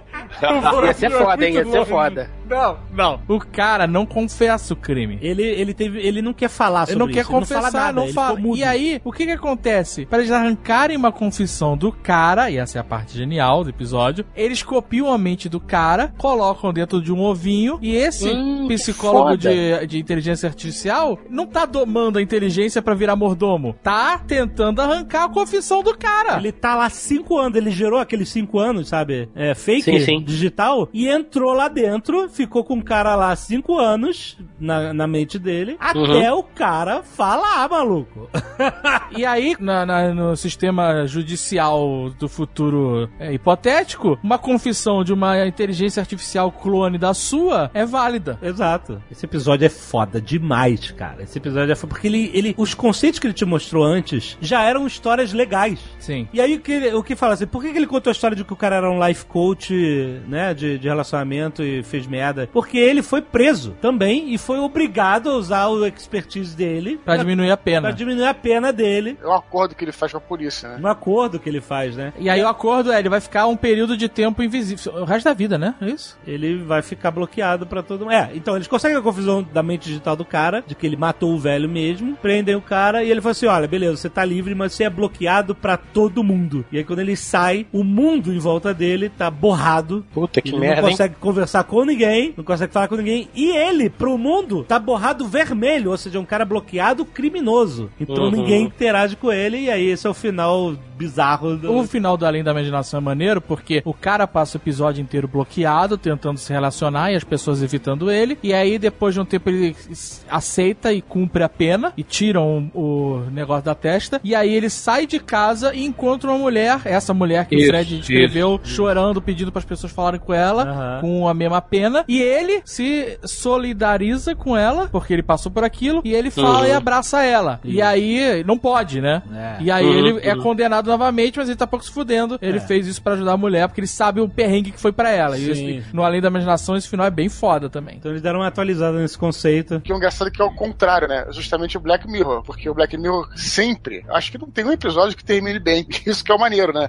Que é o contrário. A imaginação tem aquela coisa da esperança, tá? Os caras ficaram juntinhos no final. E aqui não, aqui é o contrário. O cara se fode total, né, cara? Mas é, é maneiro porque eles exploram tantos conceitos diferentes. O clone da mente. É, esse bloqueio. episódio, em termos de ficção científica, ele é bem profundo, né? É, é muito. Cara, Porque esse tem vários conceitos aí sendo Muito. conversados, né? A única coisa que eu não gosto desse é de que eu, eu acho que ele não tem ritmo, né? Ele é longo realmente, ele é um episódio mais longo que o normal, é. É, ele é maior do que. Mas, cara, ele é tão bom, ele é tão bom que ele vale por todos os episódios ruins de Black Mirror que Ele é tiveram denso. e que ainda vão ter. ele já compensa, entendeu? Esse é o White Christmas, né? Esse eu White vou ver, então. Christmas foi um episódio. Agora tá cagado, né, Fred? Você já sabe tudo.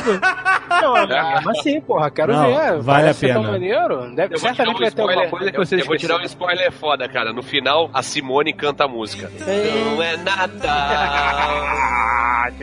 No final, eles dão a pena de mil anos, de mil natais pro cara. Mil natais. Já, dá quatro anos mais ou menos. Eles botam o cara na casa por mil anos. E. que eles condenam a AI do cara. É, eles condenam. Também, né? Eles condenam a. a, a Coitada da cópia inteligência artificial não fez nada.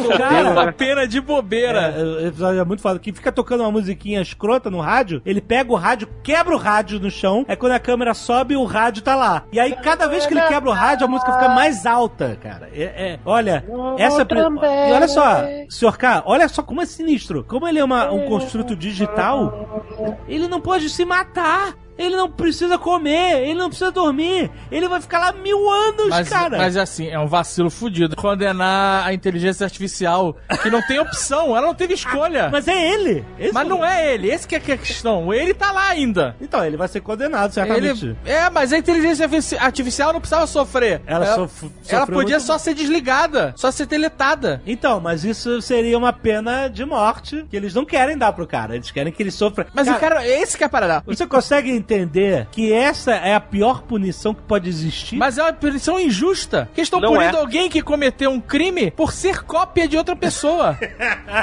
e não por ter cometido o crime. Mas eles consideram a mesma merda.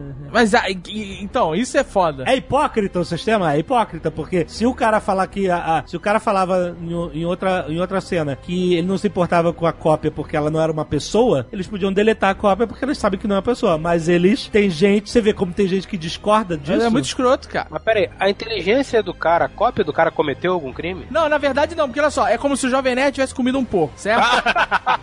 Aí você faz uma cópia da cabeça do Jovem Nerd. Antes ou depois de comer o porco? Depois, depois. Depois de comer- então ele tem que pagar igual pra ser um sistema igualitário e isométrico. Mas a cópia não comeu o porco, mas vai ter o body shaming pra sempre. Não interessa. Porque o A Jovem cópia- Nerd escolheu, entendeu? Exato, a cópia não comeu o porco. Ok, mas a cópia é de alguém que comeu o porco. Logo ele vem com as mesmas, entre aspas, penas e pecados. Mas é, é pena hereditária isso. É, amigão. Desculpe, É. desculpe, olha, olha só, é pior a punição dele. Eles saem pro Natal, que vai ser um feriado prolongado, e o Ele cara ficou manda... mil anos na neve. Não, mil anos por minuto. Por minuto do mundo real, o cara ia passar mil anos lá, num feriado E quanto- prolongado. Graças- Quando acabar o quanto Natal... não, olha só, ficar? isso não é uma punição oficial. Eles fazem isso pra sacanear o cara. A inteligência artificial. Ele fala assim, olha, deixa ele passando aí mil anos por minuto, depois do feriado do Natal a gente volta e deleta essa merda. Eles fizeram de sacanagem. crueldade. De crueldade. Mil anos por minuto. Esse episódio é genial. Esse episódio é genial. A gente pode usar genial? Pode. Esse episódio é genial. Genial. É Ah, foda. genial. Demais. Genial é, o melhor de todos. Einstein, né? Esse episódio teria sido escrito pelo Einstein se ele fosse o escritor de Black Mirror. Não, escrito pelo Charlie Bo Brooker, né? Que é, escreve tudo. O cara que realmente cometeu o crime sofre essa punição também? Não, né? Não tem Não, como. só fizeram machuca nele e ficou tudo bem. Ah, então tá bom. Até Quer agora eu não sei o que que é isso.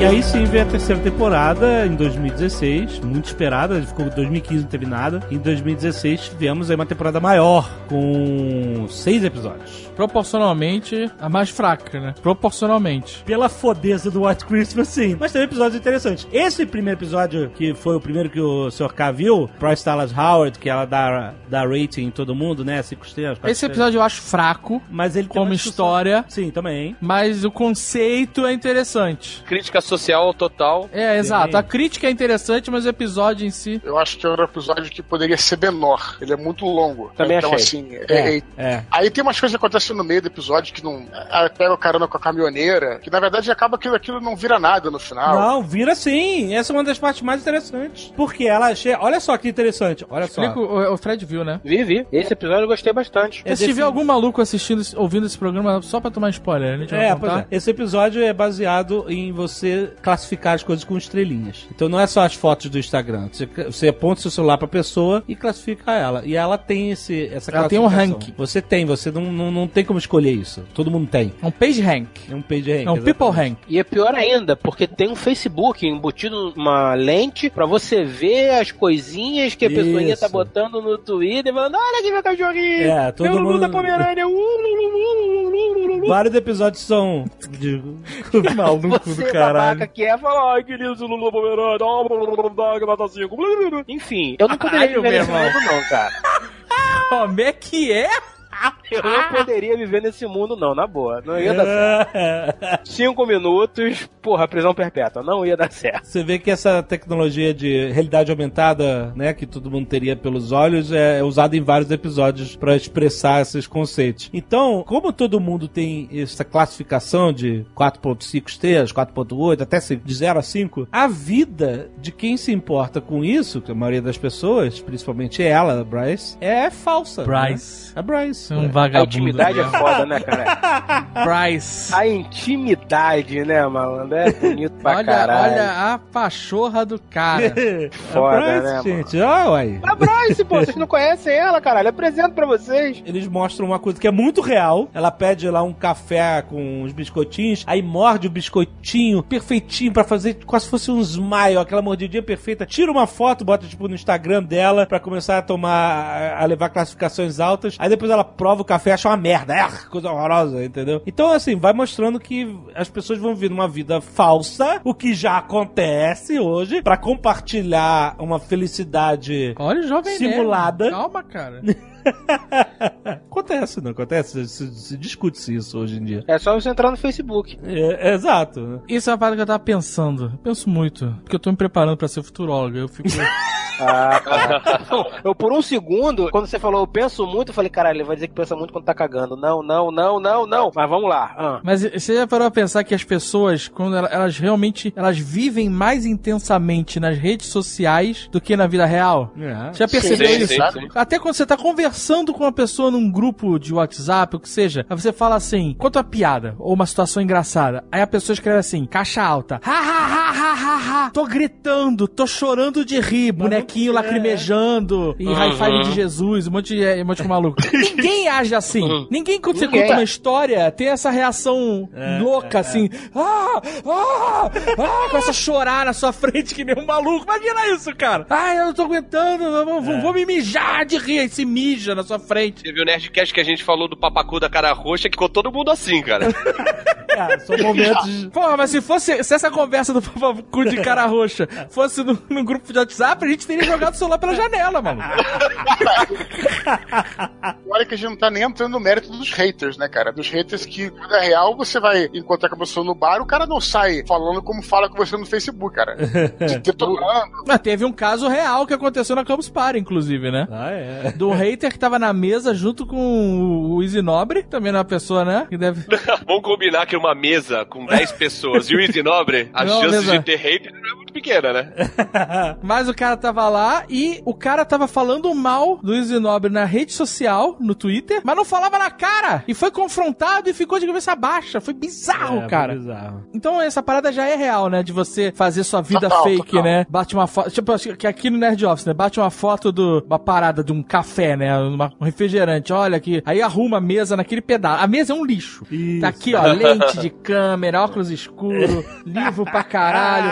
Nesse caso, Zagal, joga a primeira pedra quem nunca fez isso, né? Olha, não não, puta, é, é bis, farelo de biscoito, tá, um sacola de mercado, nota fiscal, ó, tá uma- um nojo. Mas quando vai bater uma foto, dá aquela afastada, né, daquele... Mas é Ah, engraçado, sim. cara, com uma vida virtual, ela é extrapolada, né, e perfeita, né, e esse episódio, eu acho ele chato, mas ele representa isso muito É, bem, né. É muito bem feito, exatamente. E aí, mas o que acontece? Quando ela tá querendo ir pro casamento da amiga, pra justamente. que uma amiga falsa, né? Que só- era. Todas as pessoas são falsas, Exato. porque... Na real, ela queria se mudar, né? Num condomínio que só aceitava pessoas com quatro estrelas pra cima. Isso. É, E ela era Isso eu alguma achei coisa. muito bacana. 3 e 80 e tanto, né? Não, não, acho que era 4,5 ela era 4,25. Não, É, era, era era tipo- era uma 4,19. coisa assim. coisa assim. E aí ela tinha um desconto, ela tinha um desconto, né? É. Aí ela falou assim: se eu for nesse casamento e fizer um puta discurso, as pessoas vão me dar um rating alto, vou aumentar o meu rating e eu vou poder ser classificada pra ter aquele desconto. Mas não só por causa disso, porque o casamento era um casamento de uma pessoa de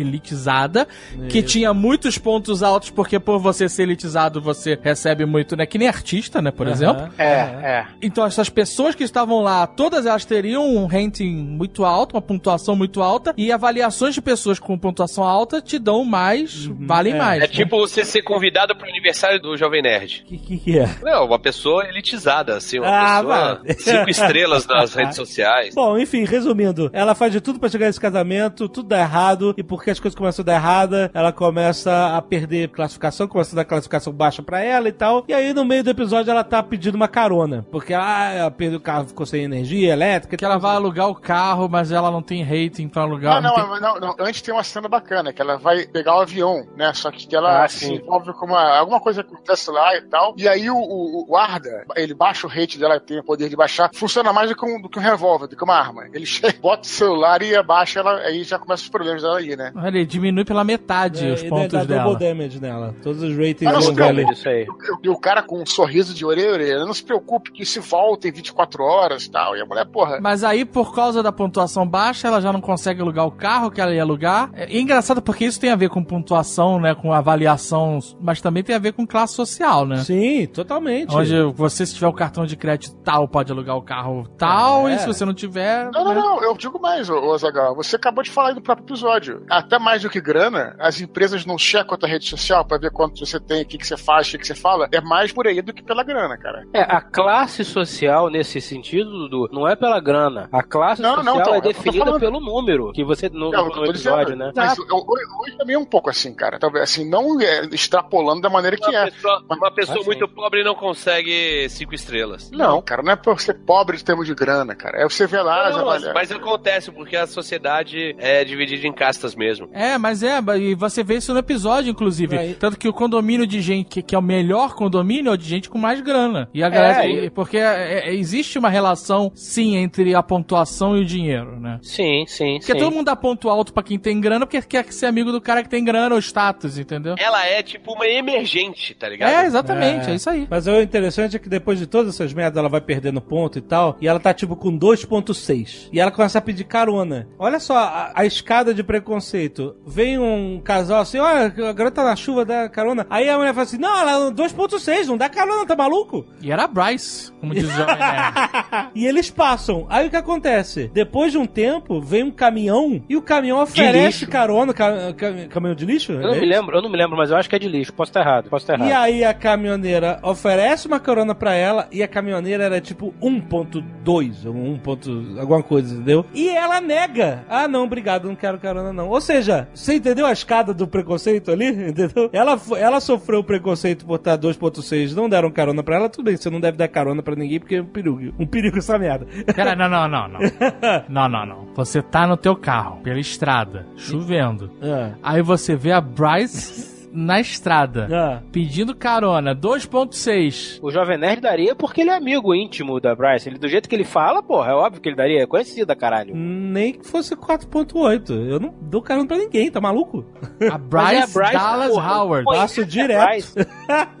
não. Você conhece a Bryce, do jeito que você fala, porra. É a Bryce, grande Bryce, yo, Bryce! Yo! Yo! Porra, você daria, cara. Mas é interessante isso, que ela que tava desesperada pedindo carona, depois quando uma carona é oferecida uma carona pra ela e tem um rating menor ainda que ela, ela diz não. Quer dizer, depois ela aceita, mas teve essa barreira, entendeu? É muito interessante. Aí a, a caminhoneira conta uma história de- muito maneira, de que ela viveu a vida que ela se importava com tudo isso, que tal, não sei o que. Aí o marido ficou doente, ele começou a perder importância. Aí ela foda-se, entendeu? Foda-se pra esse mundo, né? E ela acaba virando uma párea da sociedade. Podcast. Um outcast, exatamente. Mas, tipo assim, quem é essa pessoa? Ela é uma pessoa que nem qualquer outra pessoa. Mas ela, só porque ela tem um rating baixo, ela é excomungada ali da, daquela religião social que as pessoas têm. É interessante. Aí no final tiram o chip dela, ela perde o rating ela começa. a- é, e ela solta, né? Toda aquela. Ela encontra um cara também que também teve o chip retirado, que também não tem rating. E os dois começam simplesmente se xingar pra jogar toda aquela energia, né? Que tava presa Não podia ter nenhum tipo de, de colocação agressiva. É uma sociedade É. que você não pode falar um palavrão, que todo mundo tem que estar sorrindo, que todo mundo tem que Exato, ser né? cordato e o caralho. E aí, de repente, porra, liberdade. E aí vai toda aquela, aquela energia embora.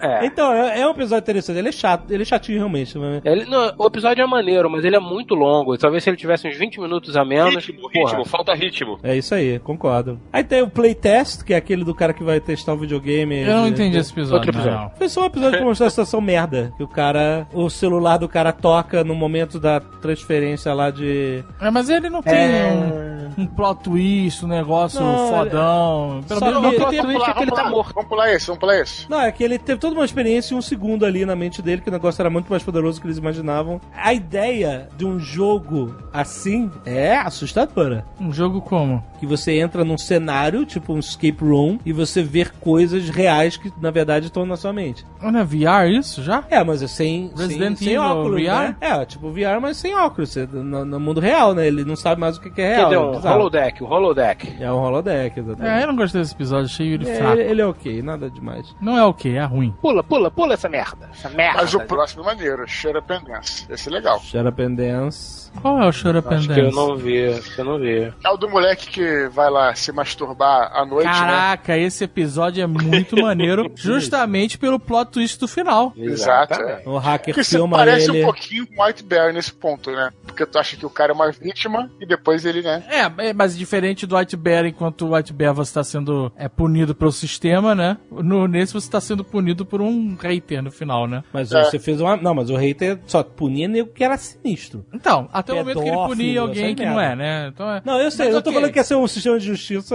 né? É, mas, é, mas é maneiro porque você não entende bem o que está acontecendo, né? Esse, esse episódio é muito bem feito nesse sentido, isso, né? isso. E ele trata de vários temas atuais, que é invasão de privacidade, Sim. de você estar sendo monitorado nos seus dispositivos e redes sociais o tempo inteiro, né? Eles É, usam é. isso muito bem e, e só que extrapolam, né? Como todo É. episódio É, no final. pô. Mas é. É. muito maneiro. O garoto foi lá tocar sua punhetinha inocente e você, pô, coitado do cara. Que Filmaram. desgraça, né? Os caras estão. E, e assim, o que, que será que aconteceu nessa punheta pro cara ter essa vergonha toda, né? Pra, É, a é. ponto de fazer isso. É, porque aí você fica pensando, se for só, se for só uma punheta, os caras estão pedindo que eu roube, que eu faça não sei o quê, pô, bota na internet a punheta, eu não tô nem aí, né, cara? Mas aí depois você vai entender que não é bem isso, né? O cara foi um pouco além, fez umas merdas lá, né? Ele é filmado pela câmera do laptop dele, o que já acontece todo dia. Olha o jovem nerd. Não, todo mundo é filmado essa merda. eu não Eu sou não, filmado eu- eu punheta botei pro adesivo. Não, filmado, não batendo punheta, filmado, simplesmente filmado. Você. Você botou adesivo, Tucano. Você bate punheta tranquilamente. É isso? Tranquilo, tranquilão, tranquilão aqui. Não, Eu não botei o adesivo, não. Eu botei o paninho do iPad, que é da cor é, aqui mas- do iMac, aí é, mas- some, eu nem me incomoda. É nós que é avó, bruxão. Só no, no Alt Tab. E no, e- e no microfone tu botou adesivo ou, ou ainda fica registro histórico aí? Bom, mas aí o garoto. E aí no final você descobre que o garoto tava. que não era só uma punheta inocente, ele É. era um pedófilo e tava, né? Isso, Não, mas isso. peraí, peraí, mas tem toda uma história de outras pessoas em volta. Sim, ele, ele fica sendo chantageado pelo celular por esses hackers que mandam ele assaltar banco, sei lá, pegar um Levar carro. bolo pra não sei aonde. Exato. O lance desse episódio é que ele, ele acaba tendo interações com outras pessoas que você não entende o porquê. Mas estão na mesma merda. E as pessoas falam, não, eu vim aqui porque me mandaram vinho, eu vim aqui porque me mandaram não sei o que, eu tô fazendo isso porque me mandaram não sei o que, e você não tem ideia. E aí no final, o cara explica. No final, Isso, ele é. explica. Isso que é bacana. Ele bota dois pedófilos pra brigar até a morte. E não satisfeito, ele ainda fode geral, porque ele libera todas as merdas que ele disse que não ia liberar. É, ele manda uma carinha de trollface e, e, e fode todo mundo. Geral, geral. Todo mundo do. do- Alguns é, ele já do- fode durante, né? O cara lá, o pai de família, é, a empresária e tal, e os outros ele fode no final. É, mas a punição pior foi pros pedófilos, né? Os outros foi só contar pra família ah, ou liberar publicamente que a mulher tinha sido racista, É, que o cara o, tinha traído a o- mulher. no caso dos pedófilos, um morreu, né? É. E o outro vai ser Uhum. preso por homicídio. E pedofilia. Também. E tá pedofilia. É, É, é, é um é. clusterfuck total, mano.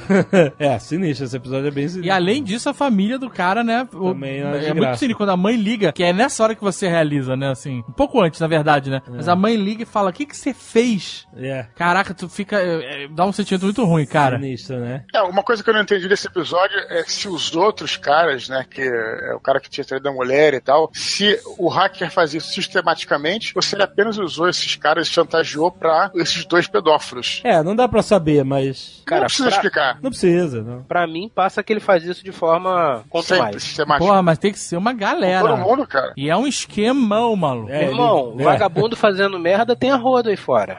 Porra, mas pra fazer um esquema de vingança desse, cara, é uma parada inacreditável. É mais bem organizado que o Batman, maluco. Aí entra uma outra questão, que não, não, não é levantada no episódio. Mas será que ele não tem nenhuma motivação pessoal pra fazer isso? Será que não foi um, um- um problema familiar, uma parada que a- a- afetou ele diretamente, entendeu? Mas a questão é, eu entendo o que você tá falando, mas a questão é, são muitas pessoas que não são ligadas, né? Sim. O cara que traiu a esposa, a empresária, é, os dois pedófilos, eles não se conhecem, não, não tem relação com o Não, outro, né? não, é e o cara coisa- monta um master plan onde É. ele vai conseguir unir essas pessoas todas, é muito maluco É o super plano. sincronizado, tem drone pra filmar, tem tudo. É, é, É. puta, tem assalto a banco, tem, puta, é bolo, entrega de bolo. É, É, o cara literalmente ele investiu um tempo ali, né? é. É, Ele investiu um tempo, por isso que eu tô falando. Será que não é uma parada pessoal? Porque, porra, acordar de manhã e falar, ah, hoje eu vou espalhar um pouco de justiça. Não, porra, é nem- muita falta do que fazer, né? Mas é- o sinistro desse episódio é esse, porque você tá assistindo com uma expectativa, né? Você tá do lado do moleque. Sim, Porra, sim, coitado sim. desse moleque, foi só uma punhetinha.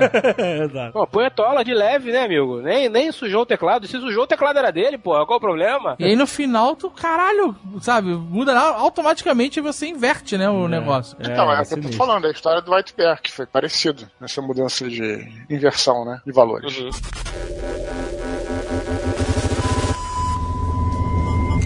San Junipero. Esse episódio eu acho overrated. Todo mundo adora Não, é esse episódio. bom, é muito bom. Eu tenho uma implicância com esse episódio, eu tenho um negócio com Muito esse bom. episódio. Sério, legal, vai. Por que isso implica? Vamos lá. Não, conta o episódio aí que a gente vai desenvolvendo. Você viu esse, Fred? San Junipero. Não? Não! A menina super tímida vai a uma boate nos anos 80 e ela acaba conhecendo uma outra menina e ela tem um negócio lá de. ó, ela Uma tá garota su- mais, uma garota mais. Como é que se diz? Uma pessoa Easy que é- going. Não, não é easy going aqui. Caralho, fugiu a palavra. A pessoa é, é conversa Pra, mais. pra Frentex. Expansiva, expansiva. Pra frente, é expansiva. Pra frente. Comunicativa. Comunicativa, isso. começa tem um lance, conhecer, tem um rolo. Tem um rolo, tem um lance e tal. Tem um Enfim, negócio, tem um negócio. Acabam ficando juntas, né? Upa, mas elas ficam juntas num local assim. Não, não, elas, elas se conhecem no bar e. Elas e- transam, elas e- é, transam, Exato, é uma noite, uma noite. One night, one night stand. One night stand. Tá, então ficaram juntas biblicamente, ok. A garota que era pudica, ela fala assim, que nunca teve relacionamento, que nunca transou, que nunca teve nada, mas que ela ia casar com alguém. Isso. Ela falou, como é que você não teve relacionamento se você vai casar, tem um noivo? Ah lá, é muito complicado e tal, e tal. E aí a, a outra menina, ela só queria curtir, ela vai pra vida dela e ela começa a procurar, porque ela tá, ficou meio apaixonada por ela, né? Porque San Junipero lá é uma cidade de diversão. Isso, só tem diversão. É um lugar tipo Palm Springs. Sacou? É.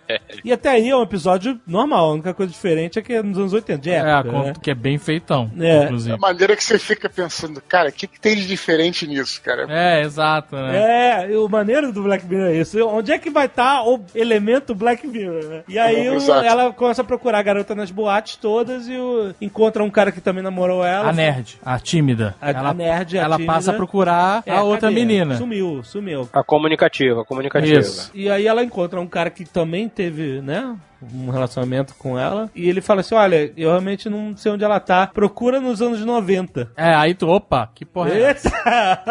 Ou, no, ou nos anos 90, ou início dos anos 2000. ó. Já começa a pensar que é uma coisa fora do Black Mirror, né? Já começa a pensar que é uma coisa mais além da imaginação. Porque assim, viagem no tempo é muito fantástico pro Black Mirror. Não, pra mim isso Claro, tá parecendo não, uma é. simulação. A pessoa entra no mundo simulado. Então, é isso, é, elas estão no mundo de simulação, né? Exatamente. Ela vai mudando as épocas, procurando a Ah. garota e, e ela quer ter um relacionamento, acaba achando ela e tal e tal. Re- Resumindo, San Junipero é uma Matrix Sim. onde as pessoas vão Idosos. idosos podem ficar algumas horas por semana pra fazer é, é Até meia-noite. até meia-noite. Tem uma parada meio Cinderela, é, inclusive. se- é, é, é exatamente, meio Cinderela. Quando dá meia-noite acaba. Alguns estados vegetativos não podem levantar, então era um programa Isso. feito para pessoas pudessem né, ter essas experiências, já que os caras não podem sair do hospital, né? é oficialmente um programa de terapia, entendeu? Que as pessoas, eles falam, "Ah, as pessoas, ninguém pode ficar 24 horas aqui, senão a pessoa pira. Mas aí tem o São Junipero lá, o Palm Springs, mas tinha lá o Porks, né? Tinha um lugar que era, Que é, era pra uma galera mais hardcore. mais de- hardcore.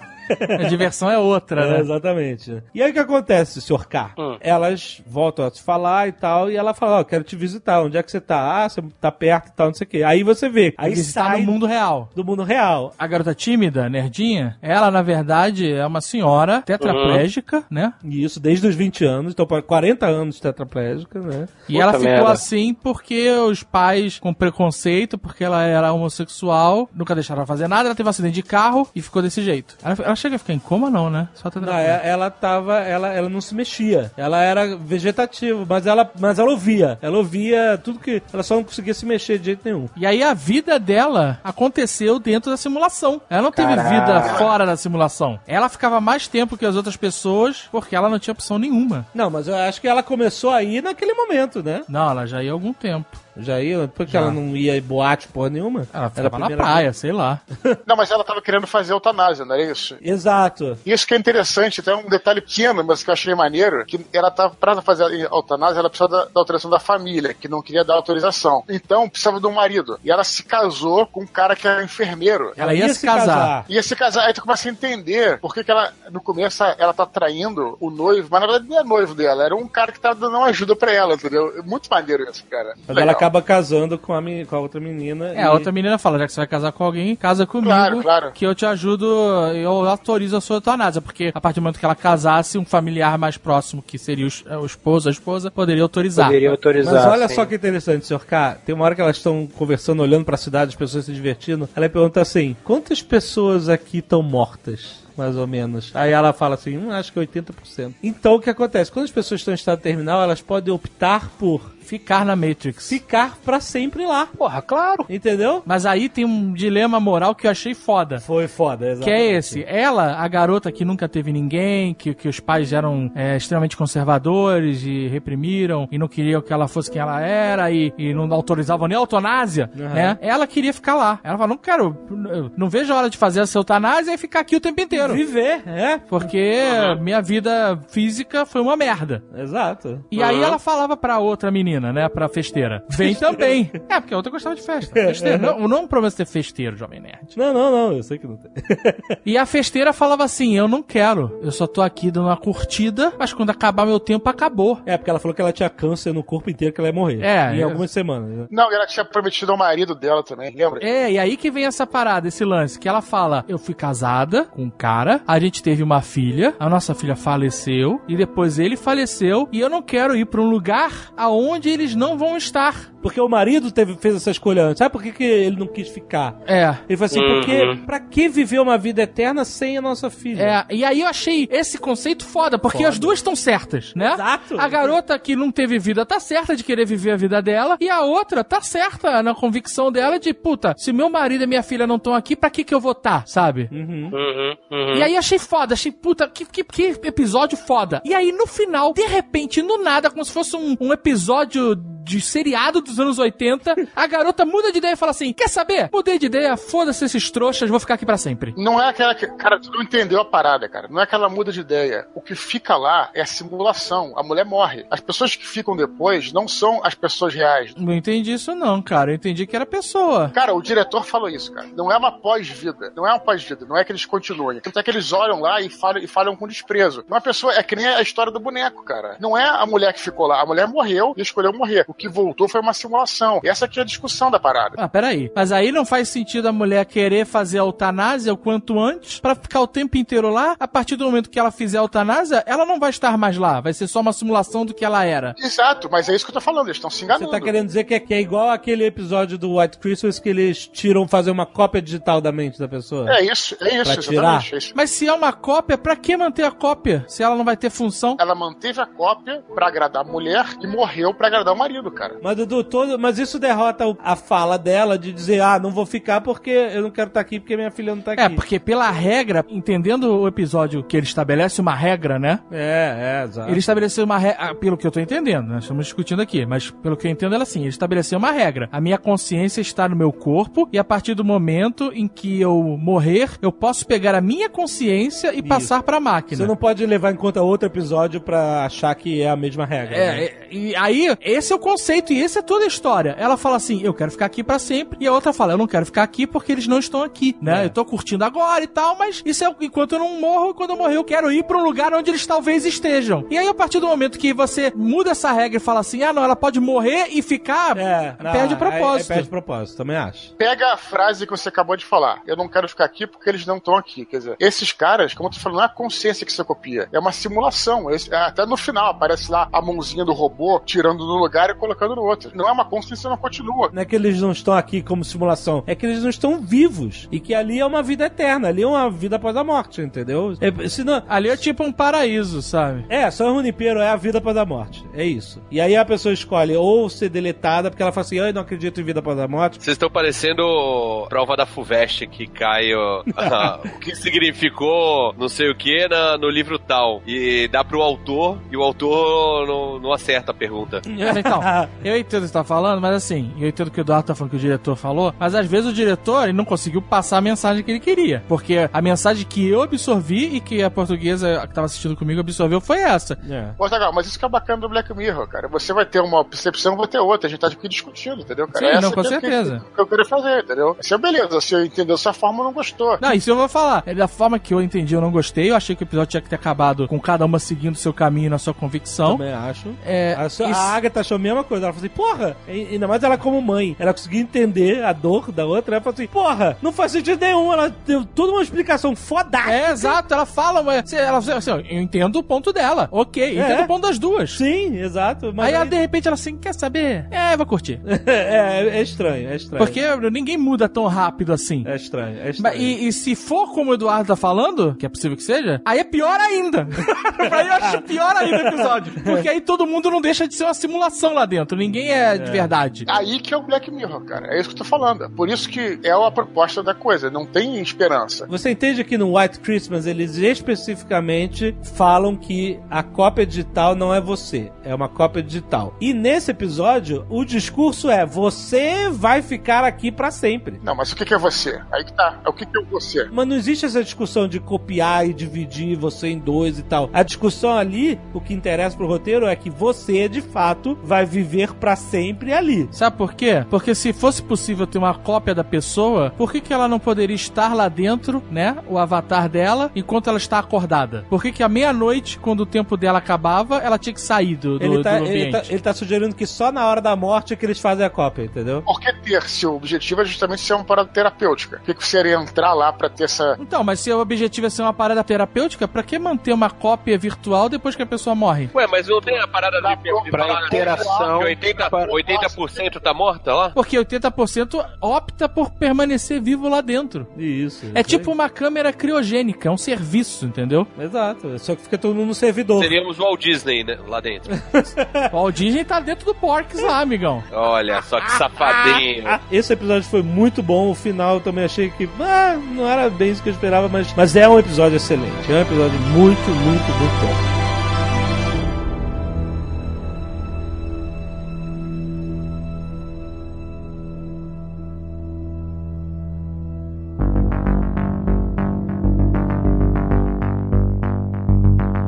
Esse episódio também foi muito foda. Man Against Fire. Mais um episódio que te engana até Qual a é esse? metade. É o Engenharia Reversa. É o que o cara vê os zumbis, o soldado. Ah, achei chato esse. Então, ele, mais uma vez, eu acho que tem problema de ritmo, mas o conceito é muito foda. Esse é um problema constante no Black Mirror em É, alguns O episódios. ritmo, né? É, exatamente. é. É, Esse porque- episódio eu achei chato. Porque ele demora- Eu- eu- na real, eu não quis nem entender, sabe?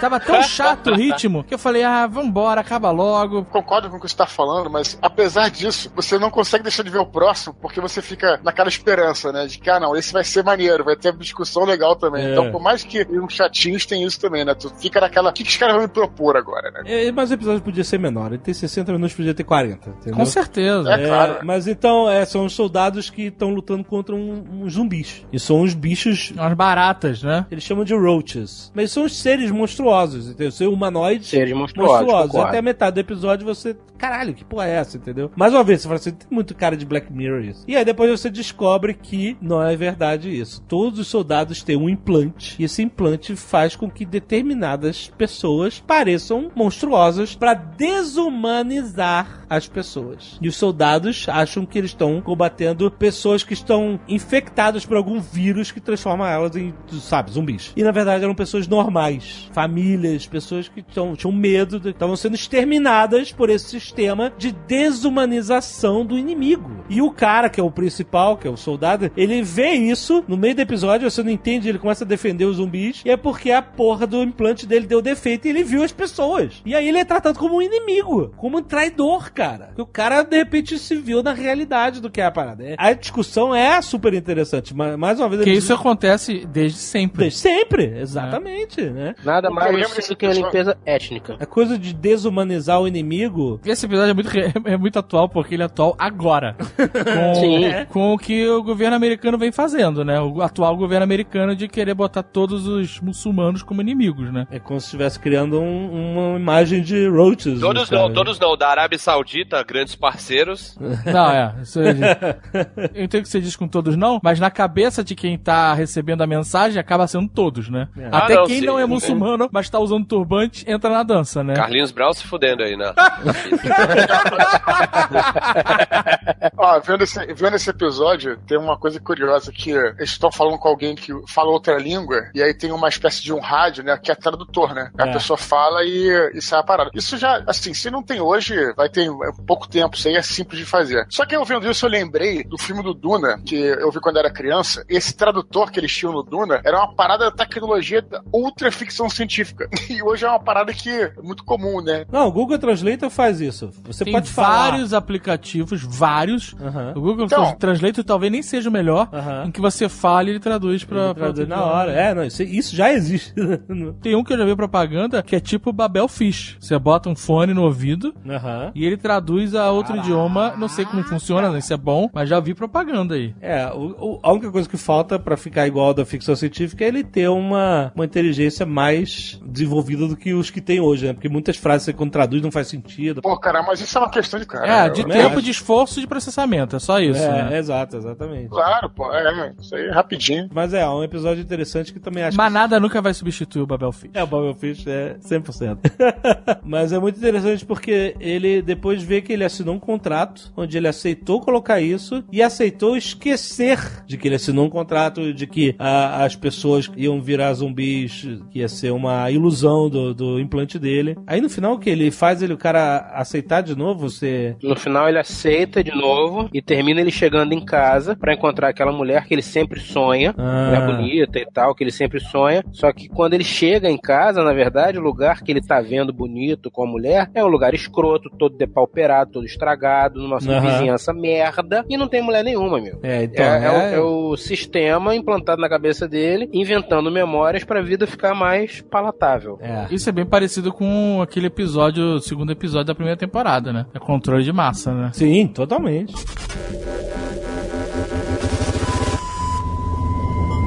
E o último episódio, que muito longo pra mim também, esse teve uma hora e meia, que foi o Hated in the Nation, que é o das abelhas. Nossa, esse episódio é maneiro, mas é chato. É, é, pois é, mais uma vez. Concordo com o legal. A história do Black Mirror, né?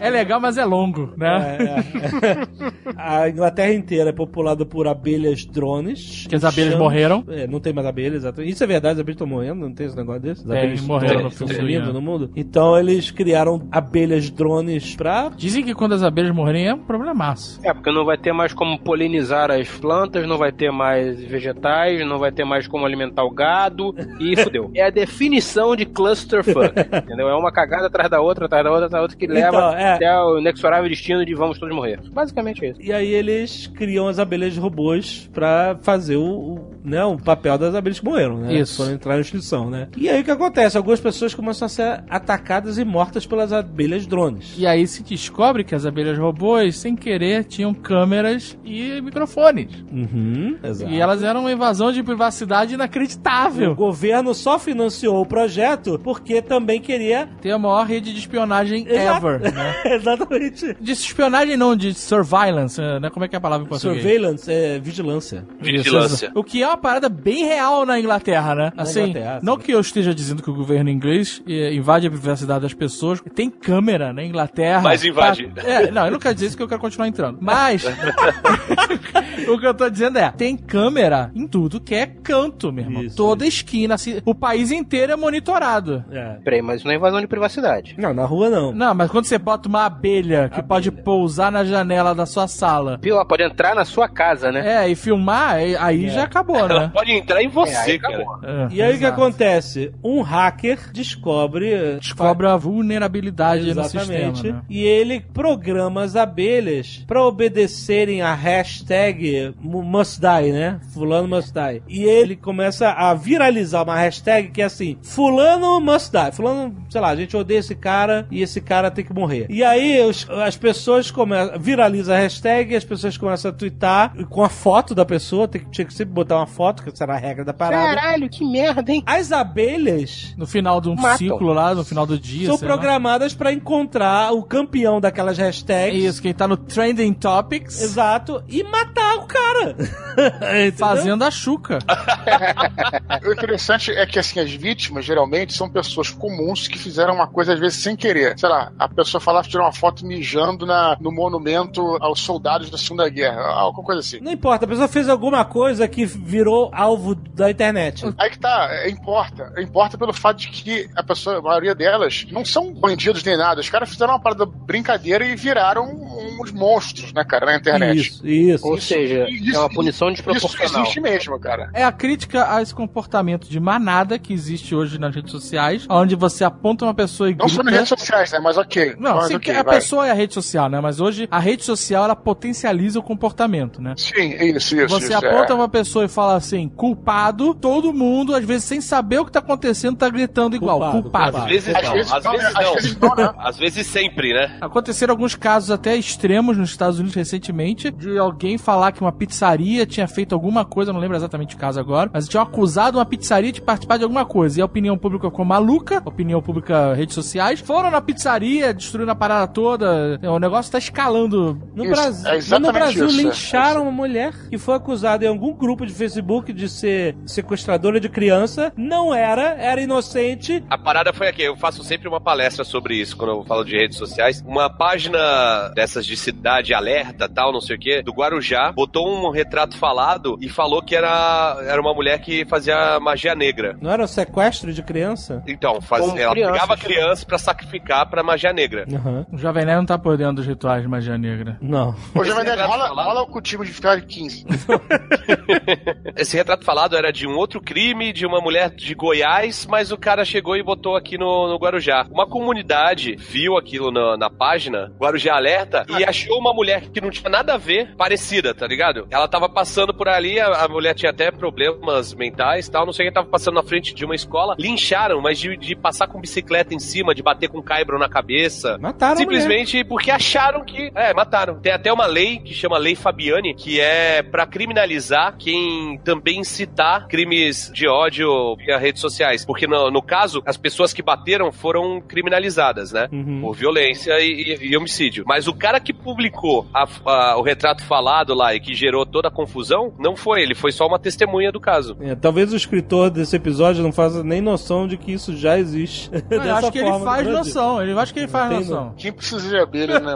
Pois é, pois é. Mas é, é interessante porque esse episódio, é, é, apesar de ser um episódio meio chato e lento, ele critica esse comportamento de, de ser tudo a flor da pele, de você odiar e querer que as pessoas morram o Isso. tempo inteiro nas redes sociais, de você julgar as pessoas, às vezes por fal- notícias falsas, ouvir falar, né? Você não apura mais Uhum. porra nenhuma, né? Você simplesmente Não. acompanha o fluxo da boiada, né? Onde a boiada tá indo, tu vai atrás gritando. Exato. E aí o cara Uhum. potencializa isso pra esse ódio, esse linchamento virtual se tornar real, né? As pessoas realmente morrerem por causa das abelhas que iam caçando quem tava no topo da lista. É, mas o que é interessante de analisar no episódio é que as pessoas acham que elas não estão fazendo nada. Porque É. elas. Ah, elas- sim, é sim. que nem o piloto de drone, né? Que tá sentado no Arizona. videogame. boa, É. Jogando videogame e matando o nego no, no Oriente Médio. É maneiro que a primeira pessoa que morre não é uma intenção, né? As pessoas estão lá só reagindo, né? O que, É. o que as, ninguém mais age, né? No sentido de pensar e fazer alguma coisa Isso. baseado no que você acredita. Você só reage. Você recebe um negócio e reage, né? Você empurra de novo a bola. E aí as pessoas reagem e a pessoa acaba sendo vitimada por causa disso, por causa dessa reação das pessoas. Só que no segundo momento, quando as pessoas descobrem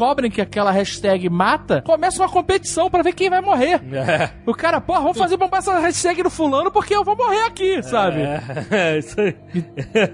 e as pessoas continuam sem sentir culpa. Sem sentir culpa nenhuma, que você só tá escrevendo em casa. Morra, Sim. sabe? Tipo, Caralho. É, esse lance que você falou do piloto de drone, posso estar errado, tá? Seria o caso realmente de, de fazer uma pesquisa na internet pra achar, pra confirmar o que eu tô falando, corroborar ou dizer que eu tô falando merda. A quantidade de estresse pós-traumático de infantaria em relação ao de piloto de drone deve ser infinitamente desproporcional. Porque como você falou, o cara tá no Arizona, numa sala refrigerada, com joystick, telas de 65 polegadas, aí alguém fala pra ele, atira, ele, ah, tá bom, pan, atira. É, muitas vezes o cara não vê a vítima, né? É, é que nem piloto de caça de avião, né? Não, não É, vê nada. exato. É a mesma relação. O piloto de caça, ele passa em cima e derruba a bomba, né? É, não vê nada. O cara, o piloto de drone, ele tá vendo aquela imagem de satélite malucona lá e ele vê uns pontos, né? Umas sombras, uns, uns pixels Isso é. entrando na casa e vê uma fumaça, né? Não vê um- uma vítima, né? É, agora outra infantaria você tá ali, né, bicho? A infantaria é aquele cheiro de sangue, pedaço, é o caralho. É, então, Cagando e mijando na trincheira, mano. É outra relação com a morte em si, né? E outra discussão que é interessante aí foi o que vocês, vocês falaram já, né? A primeira pessoa que a polícia,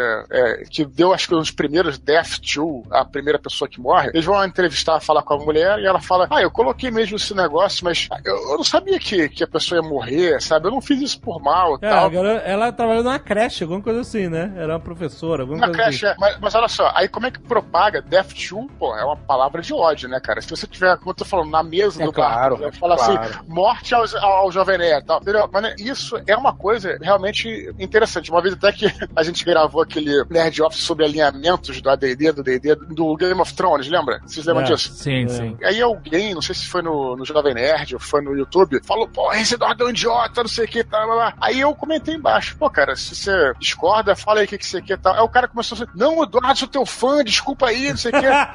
é, é. O que é interessante é que o cara, quando o cara me chamou de idiota, imbecil, não sei o no fundo, ele não tava querendo falar isso, cara. É isso que é a, é a- é a discussão, entendeu? É você propaga um ódio, às vezes sem ter ódio, porque é normal você, nas redes sociais, odiar, você detestar, você ter essas reações inflamadas. É aí que também entra uma outra discussão que é um pouco por aí, né? Como é que você vai Como não- lidar com isso, né? Como, na- ao meu ver, posso estar falando outra merda, não seria a primeira, não vai ser a última. Como não tem entonação, como não existe uma, uma- uma possibilidade de você dar o peso à palavra, É, as pessoas presença também, né? Extremam. É, Presença exato. também, né? Presença, exato. Você não tem a, a forma de se portar, etc. As pessoas usam palavras, como o Dave já falou anteriormente nesse podcast, extremas. Só que as pessoas Isso, é. estão esquecendo, eu já falei isso algumas vezes no Twitter, o real valor das palavras. E é isso aí, é isso aí, Eu é isso aí. gosto de cachorro quente. Eu gosto muito de cachorro quente. Eu amo cachorro quente. Eu não posso viver sem cachorro quente. Caralho, são pesos muito diferentes. Mas essa galera que está aprendendo, teoricamente, a se comunicar por redes sociais e tá perdendo o contato físico, esses putos não sabem o que eles estão escrevendo. Não sabem. Então, é isso aí. Cachorro quente é genial.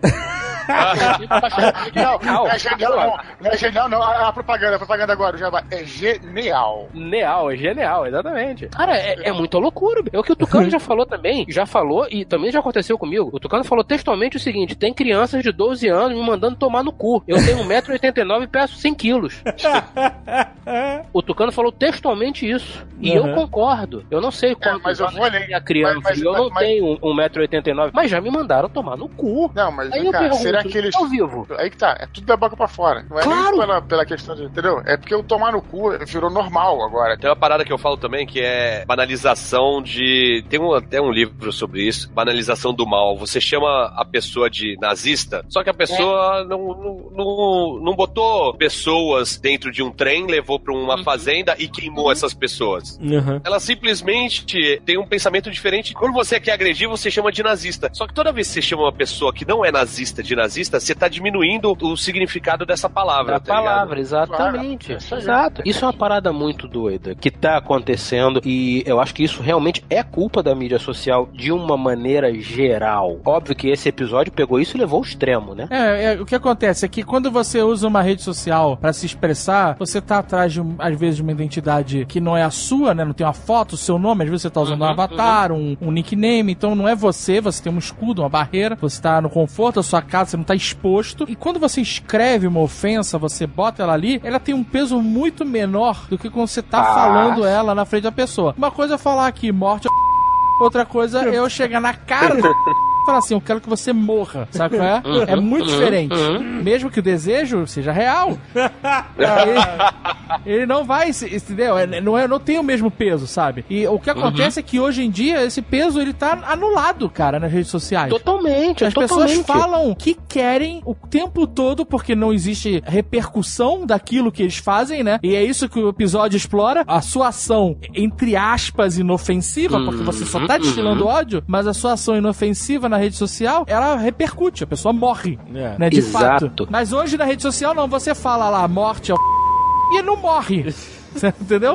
Sabe qual é o grande lance? Que falta a mídia social de maneira geral, tá? E falta bom senso e conhecimento a muita gente. Quando você fala determinadas coisas numa mídia social, dependendo do que você fala e como você fala, pode ser configurado como crime. Ponto 2. Eu estou atrás de um teclado, uma foto de uma maritaca selvagem, é o meu avatar, e meu nome é Birunda. Foda-se. Eu consigo descobrir o seu IP e eu bato na sua porta. Ponto 3. Se você não é maior de idade, querido, não vai dar merda pra você. Vai dar merda pros seus pais. Só que isso acontece em situações muito extremas, muito raras. Pouca gente se dá o trabalho de levar isso a ferro e a fogo. Mas, gente, pode ser feito. Então, quando você fala porque não existe consequência, não existe consequência porque o nego não está afim de correr atrás. Não, sim, mas a consequência hoje não existe. A única consequência que existe em atos é, assim, às vezes a polícia, em casos... É exatamente isso que eu tô falando. A consequência existe, mas ela não é perpetrada da forma que poderia. A possibilidade de consequência existe. Tanto que na Alemanha, Exato. se você baixar um filme, ou nos Estados Unidos, se você baixa um filme, chega a conta. É isso que acontece. Exato. Esse amigo que mora na Alemanha foi baixar um seriado até merda, se fudeu. Baixou o episódio, não comprou o DVD, pagou mais caro na multa. Tomou 800 Então, euros. 800 euros, tomou, chegou no correio assim, ó, bonitão. Baixou esse dia, teu IP, toma aqui, ó. É. Era mais fácil ter comprado a temporada inteira, né? Comprado e,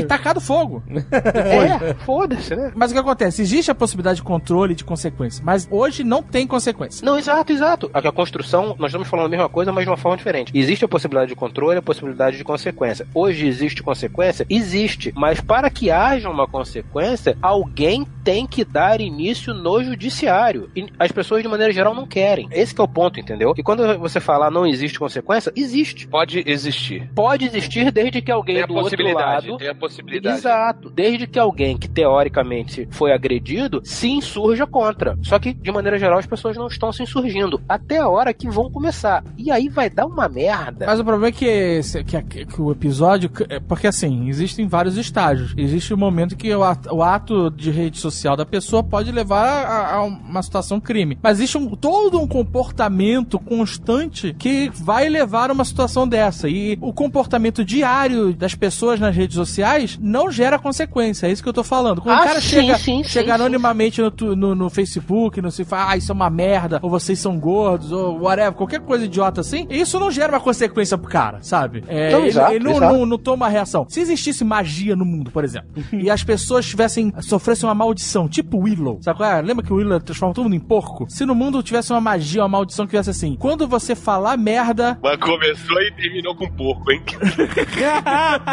não, Olha o sorriso do Alexandre aí do lado. Ah, é um mundo de quando você fala merda, quando você escreve merda, sai merda. Isso ia Sim. limpar o planeta, por que pareça. Porque Sim. quando você falasse merda, ela ia sair da sua boca. Isso é uma- situação desagradável pra cacete. Imagina você tá escrevendo lá merda no computador, morte. Vai sair merda das unhas, dos dedos. Ia ser, você ia cagar o teclado inteiro. Se fosse um notebook, você destruiu o notebook. Ia ficar um cheiro desagradável. Sua mãe ia querer saber o que você tá fazendo. É, o É, pois é- é. é a falta de consequência. Essa que é a parada. A pessoa escreve e ela acha que não vai nada. E no episódio ele explora muito bem isso. Agora você faz, você usa só uma hashtag que, ah, haha, que engraçado, mas essa hashtag, junto com outras hashtags, fez o cara morrer, sabe? Essa que é a parada. E o ato teve consequência. Só que as pessoas acabam nem se dando conta, né? No, no- no- É. Que o ato teve consequência sem a, entre aspas, anuência delas, né? Elas achavam que não, não teria consequência, não viram mal naquilo e vamos que vamos. Mas o que eu digo é que hoje em dia a consequência existe, mas ela não é imposta porque o terceiro, em teoria agredido, não quer, né? Não tá preocupado. Nesse mundo aí é pior ainda. Porra, saiu da mão delas. É foda. Agora, realmente, vamos lá, porra. Vemos e convenhamos, né, meu irmão? Uma hashtag, uma kill fulano, death do fulano, kill all man, kill o caralho que. Meu irmão, porra, as pessoas estão comendo. Estão, sei lá, caralho. Acabou a empatia, né? Acabou a capacidade de olhar pra outra pessoa do lado e ver um ser humano e não raça, credo, cor, gênero. Foda-se, é um ser humano. Acabou, acabou, acabou essa possibilidade. Não existe mais essa possibilidade. Sei lá, eu tô olhando pra frente e tô achando que isso não vai dar certo, não. Mas tudo bem. Sim. Daqui a 50 anos a gente conversa. Eu queria entender o que é essa chuca que vocês falaram o programa inteiro.